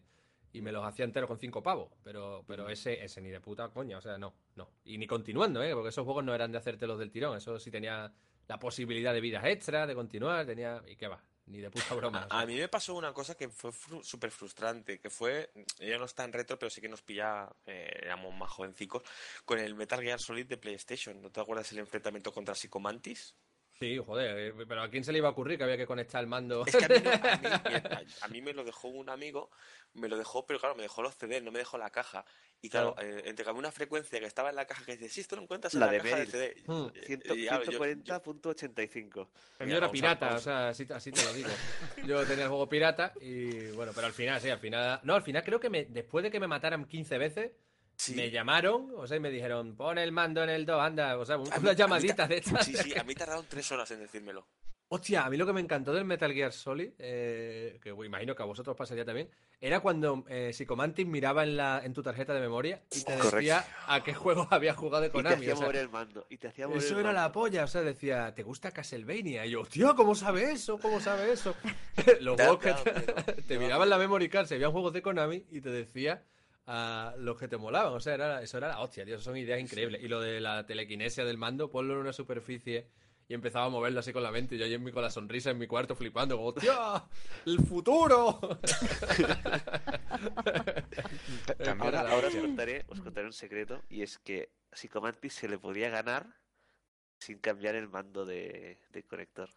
Sí, oh, eso no Las yo no lo dos, pillé, ¿ves? las dos eh, estatuas, eh, los dos bustos que te tiraba durante el combate eran su fuente de poder. Si, dispara, si reventabas a tiros los dos bustos, Psychomantis se quedaba sin poder y podías Ah. matarle a tiros, normal, sin Curioso, cambiarle. curioso. No, no sabía yo eso. A, buena, se a hora. ¿no? A buena hora. Ya te digo. A buenas horas. No, no, yo es que soy muy de retomar juegos, ¿eh? que yo igual me pongo a jugar eso mañana. ¿sabes? Que yo soy- que Pues mira, un así. juego que sobre todo que me gusta mucho, que sabes que soy súper fan, soy un fricazo de tus secciones de Noche de Lobos por, por todo lo que implica.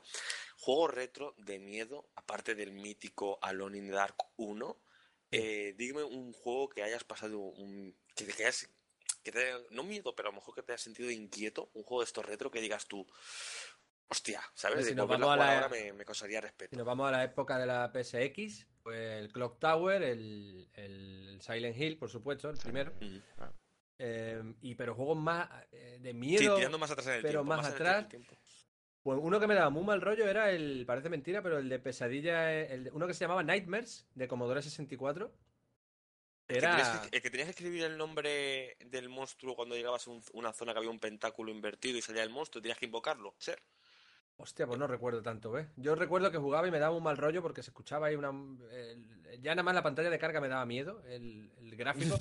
y luego el juego era un plataforma simplemente, pero la, la ambientación y el rollo era como mal rollero, ¿sabes? Te metías tú ahí en la película.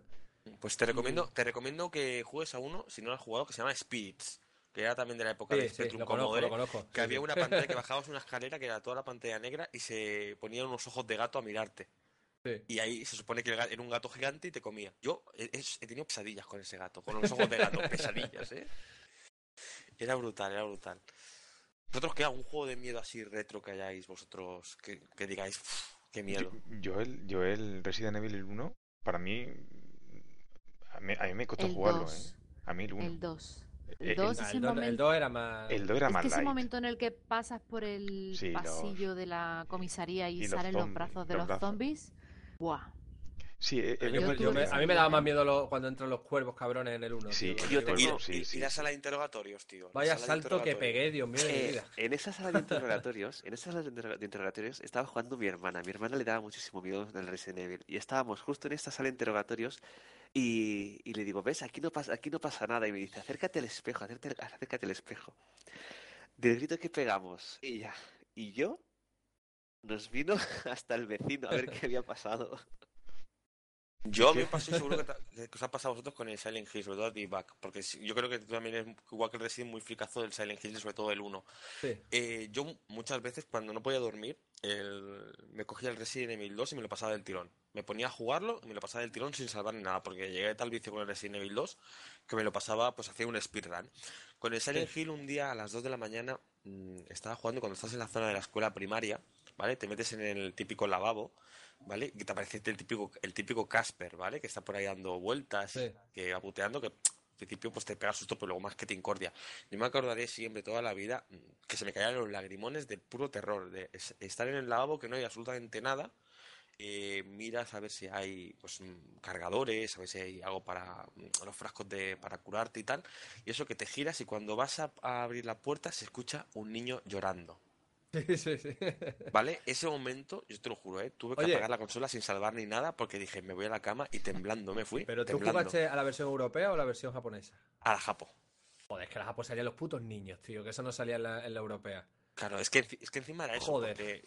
nos llamábamos entre nosotros con, por SMS, por aquella época, los coleguitas de, oye, estoy en tal sitio, eh, ¿qué hacemos? ¿Qué hago? No sé qué, porque claro, había uno que sabía más, porque el otro, viste, no, porque me la ha dejado a mí y tal. Y claro, en, eh, en Japón no te enteras de una mierda, pero claro, solamente la situación eh, de, de- de Claro. decir, de, en la versión europea es mucho más suave, pero aparte te enteras de las cosas, pero es que en japonés, encima que no te enterabas de la mitad de cosas, pero solo era susto, Claro. susto, susto, Oye, susto, el, ¿qué está pasando? el Forbidden Siren, que ya yo sé que es más moderno, pero ya se puede considerar retro, tiene más de 10 años. El Forbidden Siren también me dio muy mal rollo ese juego, porque a mí me gustaban mucho las pelis estas, la de Yuon, ¿no? La maldición, Sí. eso, me, me gustaba ese tipo de terror japonés. Y eso es eso, es un, como una peli de, de- de terror japonés que te- tú te metes ahí. Y en ese juego sí me acuerdo que también, y ya estaba mayorcito ahí, eh, cuidado. Y, pero me, me consiguió poner ahí, poner nervioso el, el jueguecito, madre mía. Ese, esa saga de juegos, aunque sea un juego que no sea realmente un pedazo de juego de miedo, puede ser eh, el, creador de Within, que ha hecho muchos juegos de, de- de miedo, pero Forbidden Siren es una saga que sí que es verdad, yo tenía la Play 3 en su día y yo me compré el Forbidden Siren, me parece que fue el 2, que lo vendían por capítulos en la Sí, PSN. eso en la, en la PS3, sí. Yo En la tenía PS3 también. yo, yo me los compré por capítulos porque era, estaba muy bien. la Era verdad, formato serie de televisión. Estaba guay. que Te decía lo- Estaba muy chulo, estaba realmente muy chulo y es un, es un juego que si podéis jugarlo vosotros, eh, os lo recomiendo mucho porque os digo que es un juego que si os gusta la temática, las películas así de, de miedo oriental y tal, pues coged, bebe todo mejor. Y luego había uno, el de la chica, ¿cómo te- tú te acuerdas del nombre? La chica que va con la cámara de fotos fotografiando fantasmas. Joder, claro que me acuerdo. Zero. El Project Zero. O el Hunting tiene otro nombre. Eh, tenía dos nombres ese juego. Pero sí, el Project Zero. Vaya, ese me lo pillé yo en Xbox, en la 1. eh, que fue, además, me compré la consola con ese juego. Porque todo el mundo Y- hablaba maravilla. ¿Y qué tal? ¿Qué tal Me cagué, me cagué. O sea, iba con la cámara encima. to- Era uno de los primeros juegos que en el que tú estabas completamente indefenso, porque en el Silent Hill ibas pegando porrazos, iba. iba era Podías una- correr. Claro, eras una niña con una cámara, ¿sabes? Y, y te salían ahí la- los espectros, esos chunguísimos en cualquier lado, y además eran chunguísimos, ahí con, los- con los ojos blancos, y es una cosa que la verdad es que fue un poquito, un poquito telita, ¿eh? O sea, que me, me- vaya, que yo creo que tiene la fama bien merecida ese juego. Y hace poco sacaron uno en Steam, que era, supuestamente iba a ser como, como un sucesor de ese juego, y, va- y no, y no. Y no. no llegó. No, no llegó. No me acuerdo ni cómo se llama, ni lo quiero. Era lo mismo, una tía con una cámara y tú vas por ahí con la cámara. Es igual, vaya, pero, no, pero mal. Y en tercera Paqui, persona. ¿no crees que a lo mejor también juega un poco a favor de estos juegos el factor nostalgia? No, no, no. Ya, ¿No? porque yo soy muy. Yo juego ahora los juegos eso. Los, los cojo y los. Cuando me acuerdo de un juego digo, hostia, a ver, este. Y hay algunos que dicen, hostia, qué mal ha envejecido esto, madre mía. Pero otros es que están bien, es que son juegos que están muy chulos. De hecho, están sacando ahora remakes todo el rato y remasterizaciones de juegos de aquellos tiempos. Por ejemplo, ahora van a sacar el, el Resident Evil, el, el de la versión de, de GameCube. El remake que hicieron, el que van a sacar ahora en HD, que va a salir en PC y en consolas de nueva generación. Es la versión que sacaron para, para GameCube hace ya 10 Sí, años. sí. Y que es un juegazo. O sea, es un Yo me compré la. GameCube solamente por ese, por el remake y el cero. Por el Yo cero por y el el 4. remake. Yo por el 4. Me compré la, tengo la edición de la GameCube de la, la edición del Resident Evil 4. Y que en la consola pone Resident Evil 4. Y luego aparte me compré, por supuesto, el 0 y el, y el 1. O sea, la- maravilloso. Y el Metal Gear, el, el remake.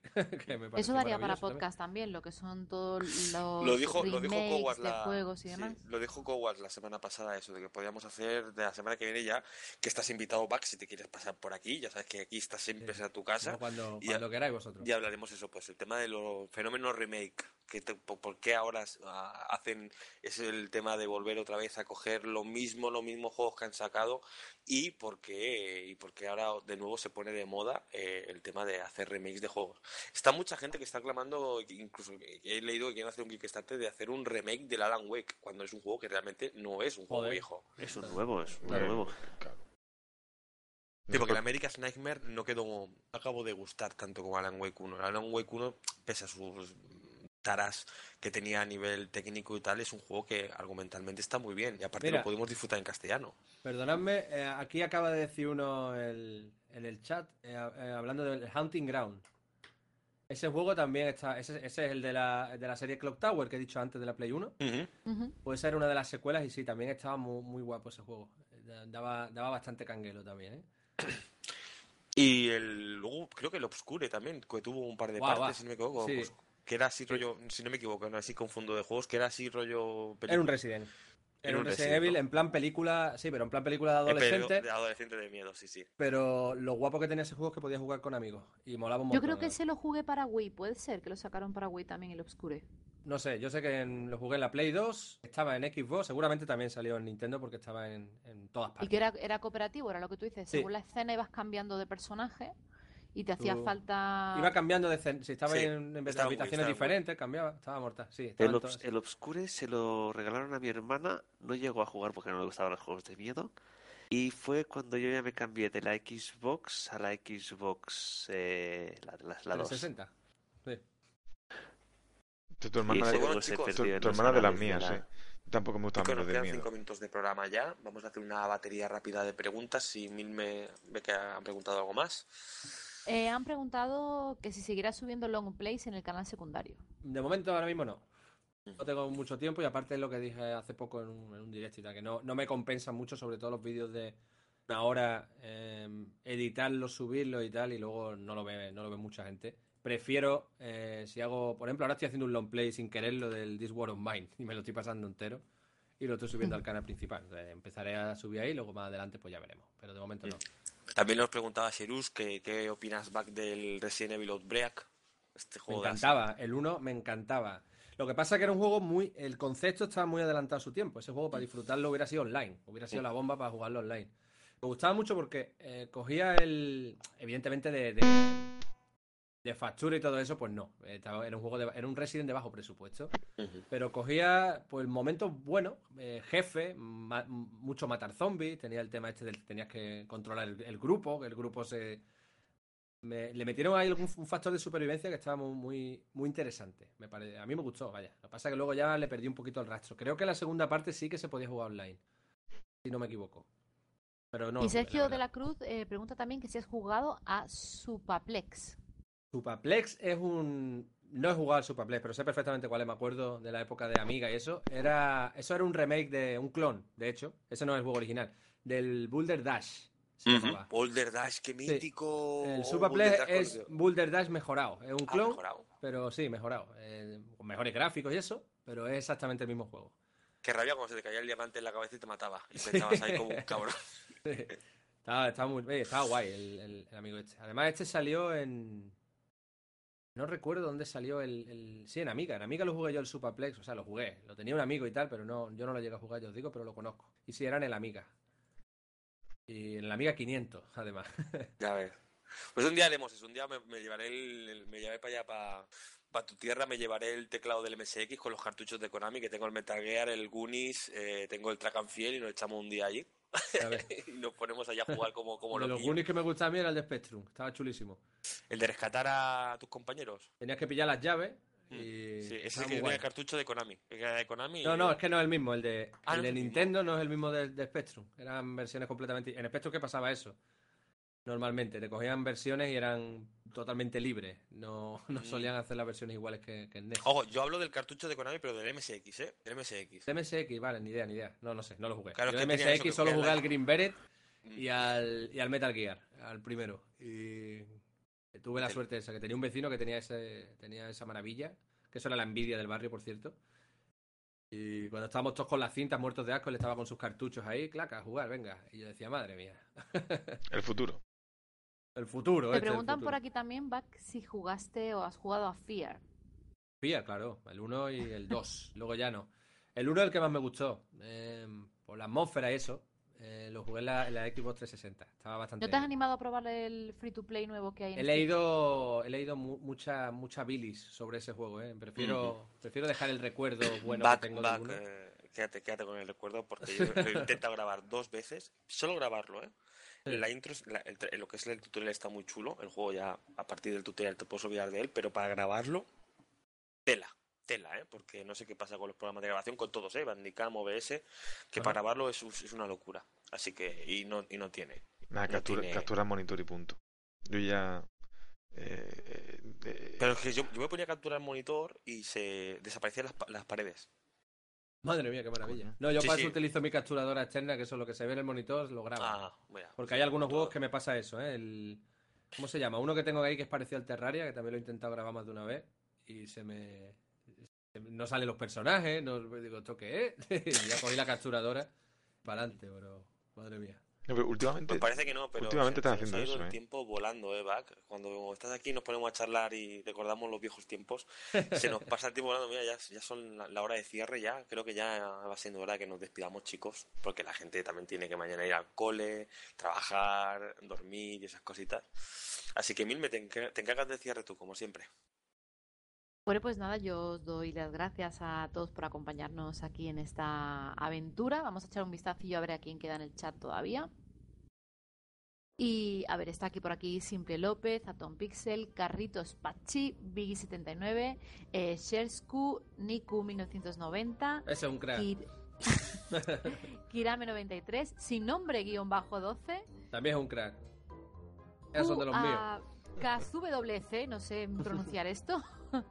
Tomili Jones, Efraín los y Mr. Ackerman 7.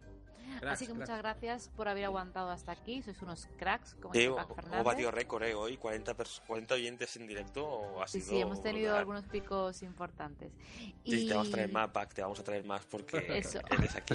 Reclamo, reclamo. Y bueno, Bac, ¿dónde, para los que te oigan en iVoox, ¿dónde te pueden encontrar normalmente? ¿En iBooks? Sí, en la plataforma donde subimos el, el podcast, podcast. eh, para que comentes Sí, yo canal, conozco iBooks, pero que yo, ¿qué pasa ahí conmigo? No, que ¿dónde no. pueden encontrarte? La gente que, que- que diga, bueno, y que te Ah, vale, vale, no, vale. Te, no te sigan en YouTube. Sí, bueno, poned Bu- Back Fernández, yo mira, así lo digo con esta confianza. Ponedlo en Google y os sale ahí todo. Eh, Está en mi página de Facebook, mi, mi Twitter, mi, mi, mi canal de YouTube y lo que haga falta. Back Fernández, claro que sí. Y sobre todo, es un, espe- es un especialista en Rust. Rust. Rust. Rust. Ah, ah, la, gente, la gente está poniendo Back Fernández, claro que sí. Claro, claro Fernández, que sí. claro que sí. Claro que sí. Hay que ponerlo con la admiración y todo al final. Va, Claro, claro. Fernández, claro. Mira el ROM, qué máquina. Hombre, Rom, un saludito, ¿qué tal? Uy, ¿qué es eso? Dios, Dios, solo Dios lo sabe. Ya. Bueno, que empiece a petar esto al final del programa está bien, ¿eh? Que, que la, que la semana pasada Sí, sí. fue... Aguantamos hasta el final completito. Yo no, re- yo no Y- recuerdo el programa de la semana pasada, ¿eh? esto es el No, No, no, no, no. no, Sí, no. sí. Vosotros, No, vosotros no. de lo que No, no, ha existido. Ha sido un sueño. Sí, de Resines. Bueno, yo, ¿y a ti dónde te podemos encontrar? yo en mi casa, por supuesto. Tu casa, aparte. aparte. Nada, pues eh, poned Back Fernández. Ah, no, espera. Spanish Survival. Spanish Survival. Ahí está. Ese, ese soy yo. Eso es Spanish Survivor. ¿Y Spanish? Survival. Bueno, pues a mí me encontráis en eh, Crow, el nido del pajarraco, en YouTube, Crow12 si buscáis en Twitter y sobre todo me vais a encontrar en todos los directos de Bac Fernández. ¿eh? Estoy siempre por ahí. Para que, para que- salúdame, Bac, salúdame. Queremos un hijo tuyo. Ay, Haciendo de fanboy total, ¿eh? Sí. Hombre, fanboy de Bac, aquí el jefazo a tope. Y bueno, a mí me podéis encontrar buscando por Mirmerie Juega en YouTube también. Y ya que tengo aquí a Bac, aprovecho para pedirle de nuevo un directo de Volgar. Por supuesto que lo haré. Vaya. ¿Cuándo? ¿Cuándo? Pues mira, pues, mañana no, no creo que pueda, pero la semana que viene voy a hacer un montón de directos y, y, y Volgar va a ser uno de ellos. Y otros muchos Cógete el martes libre, ¿eh? Vale, vale. No, Lo pillo, yo solo digo eso. Lo pillo libre. ¿Por qué será? Porque será, porque será. Bueno, pues nada, chicos, muchas gracias a todos por haber pasado por aquí en este rinconcito, como ya sabéis, cada semana. Y hasta el próximo podcast, jugones. Adiós. Adiós. Adiós. Adiós.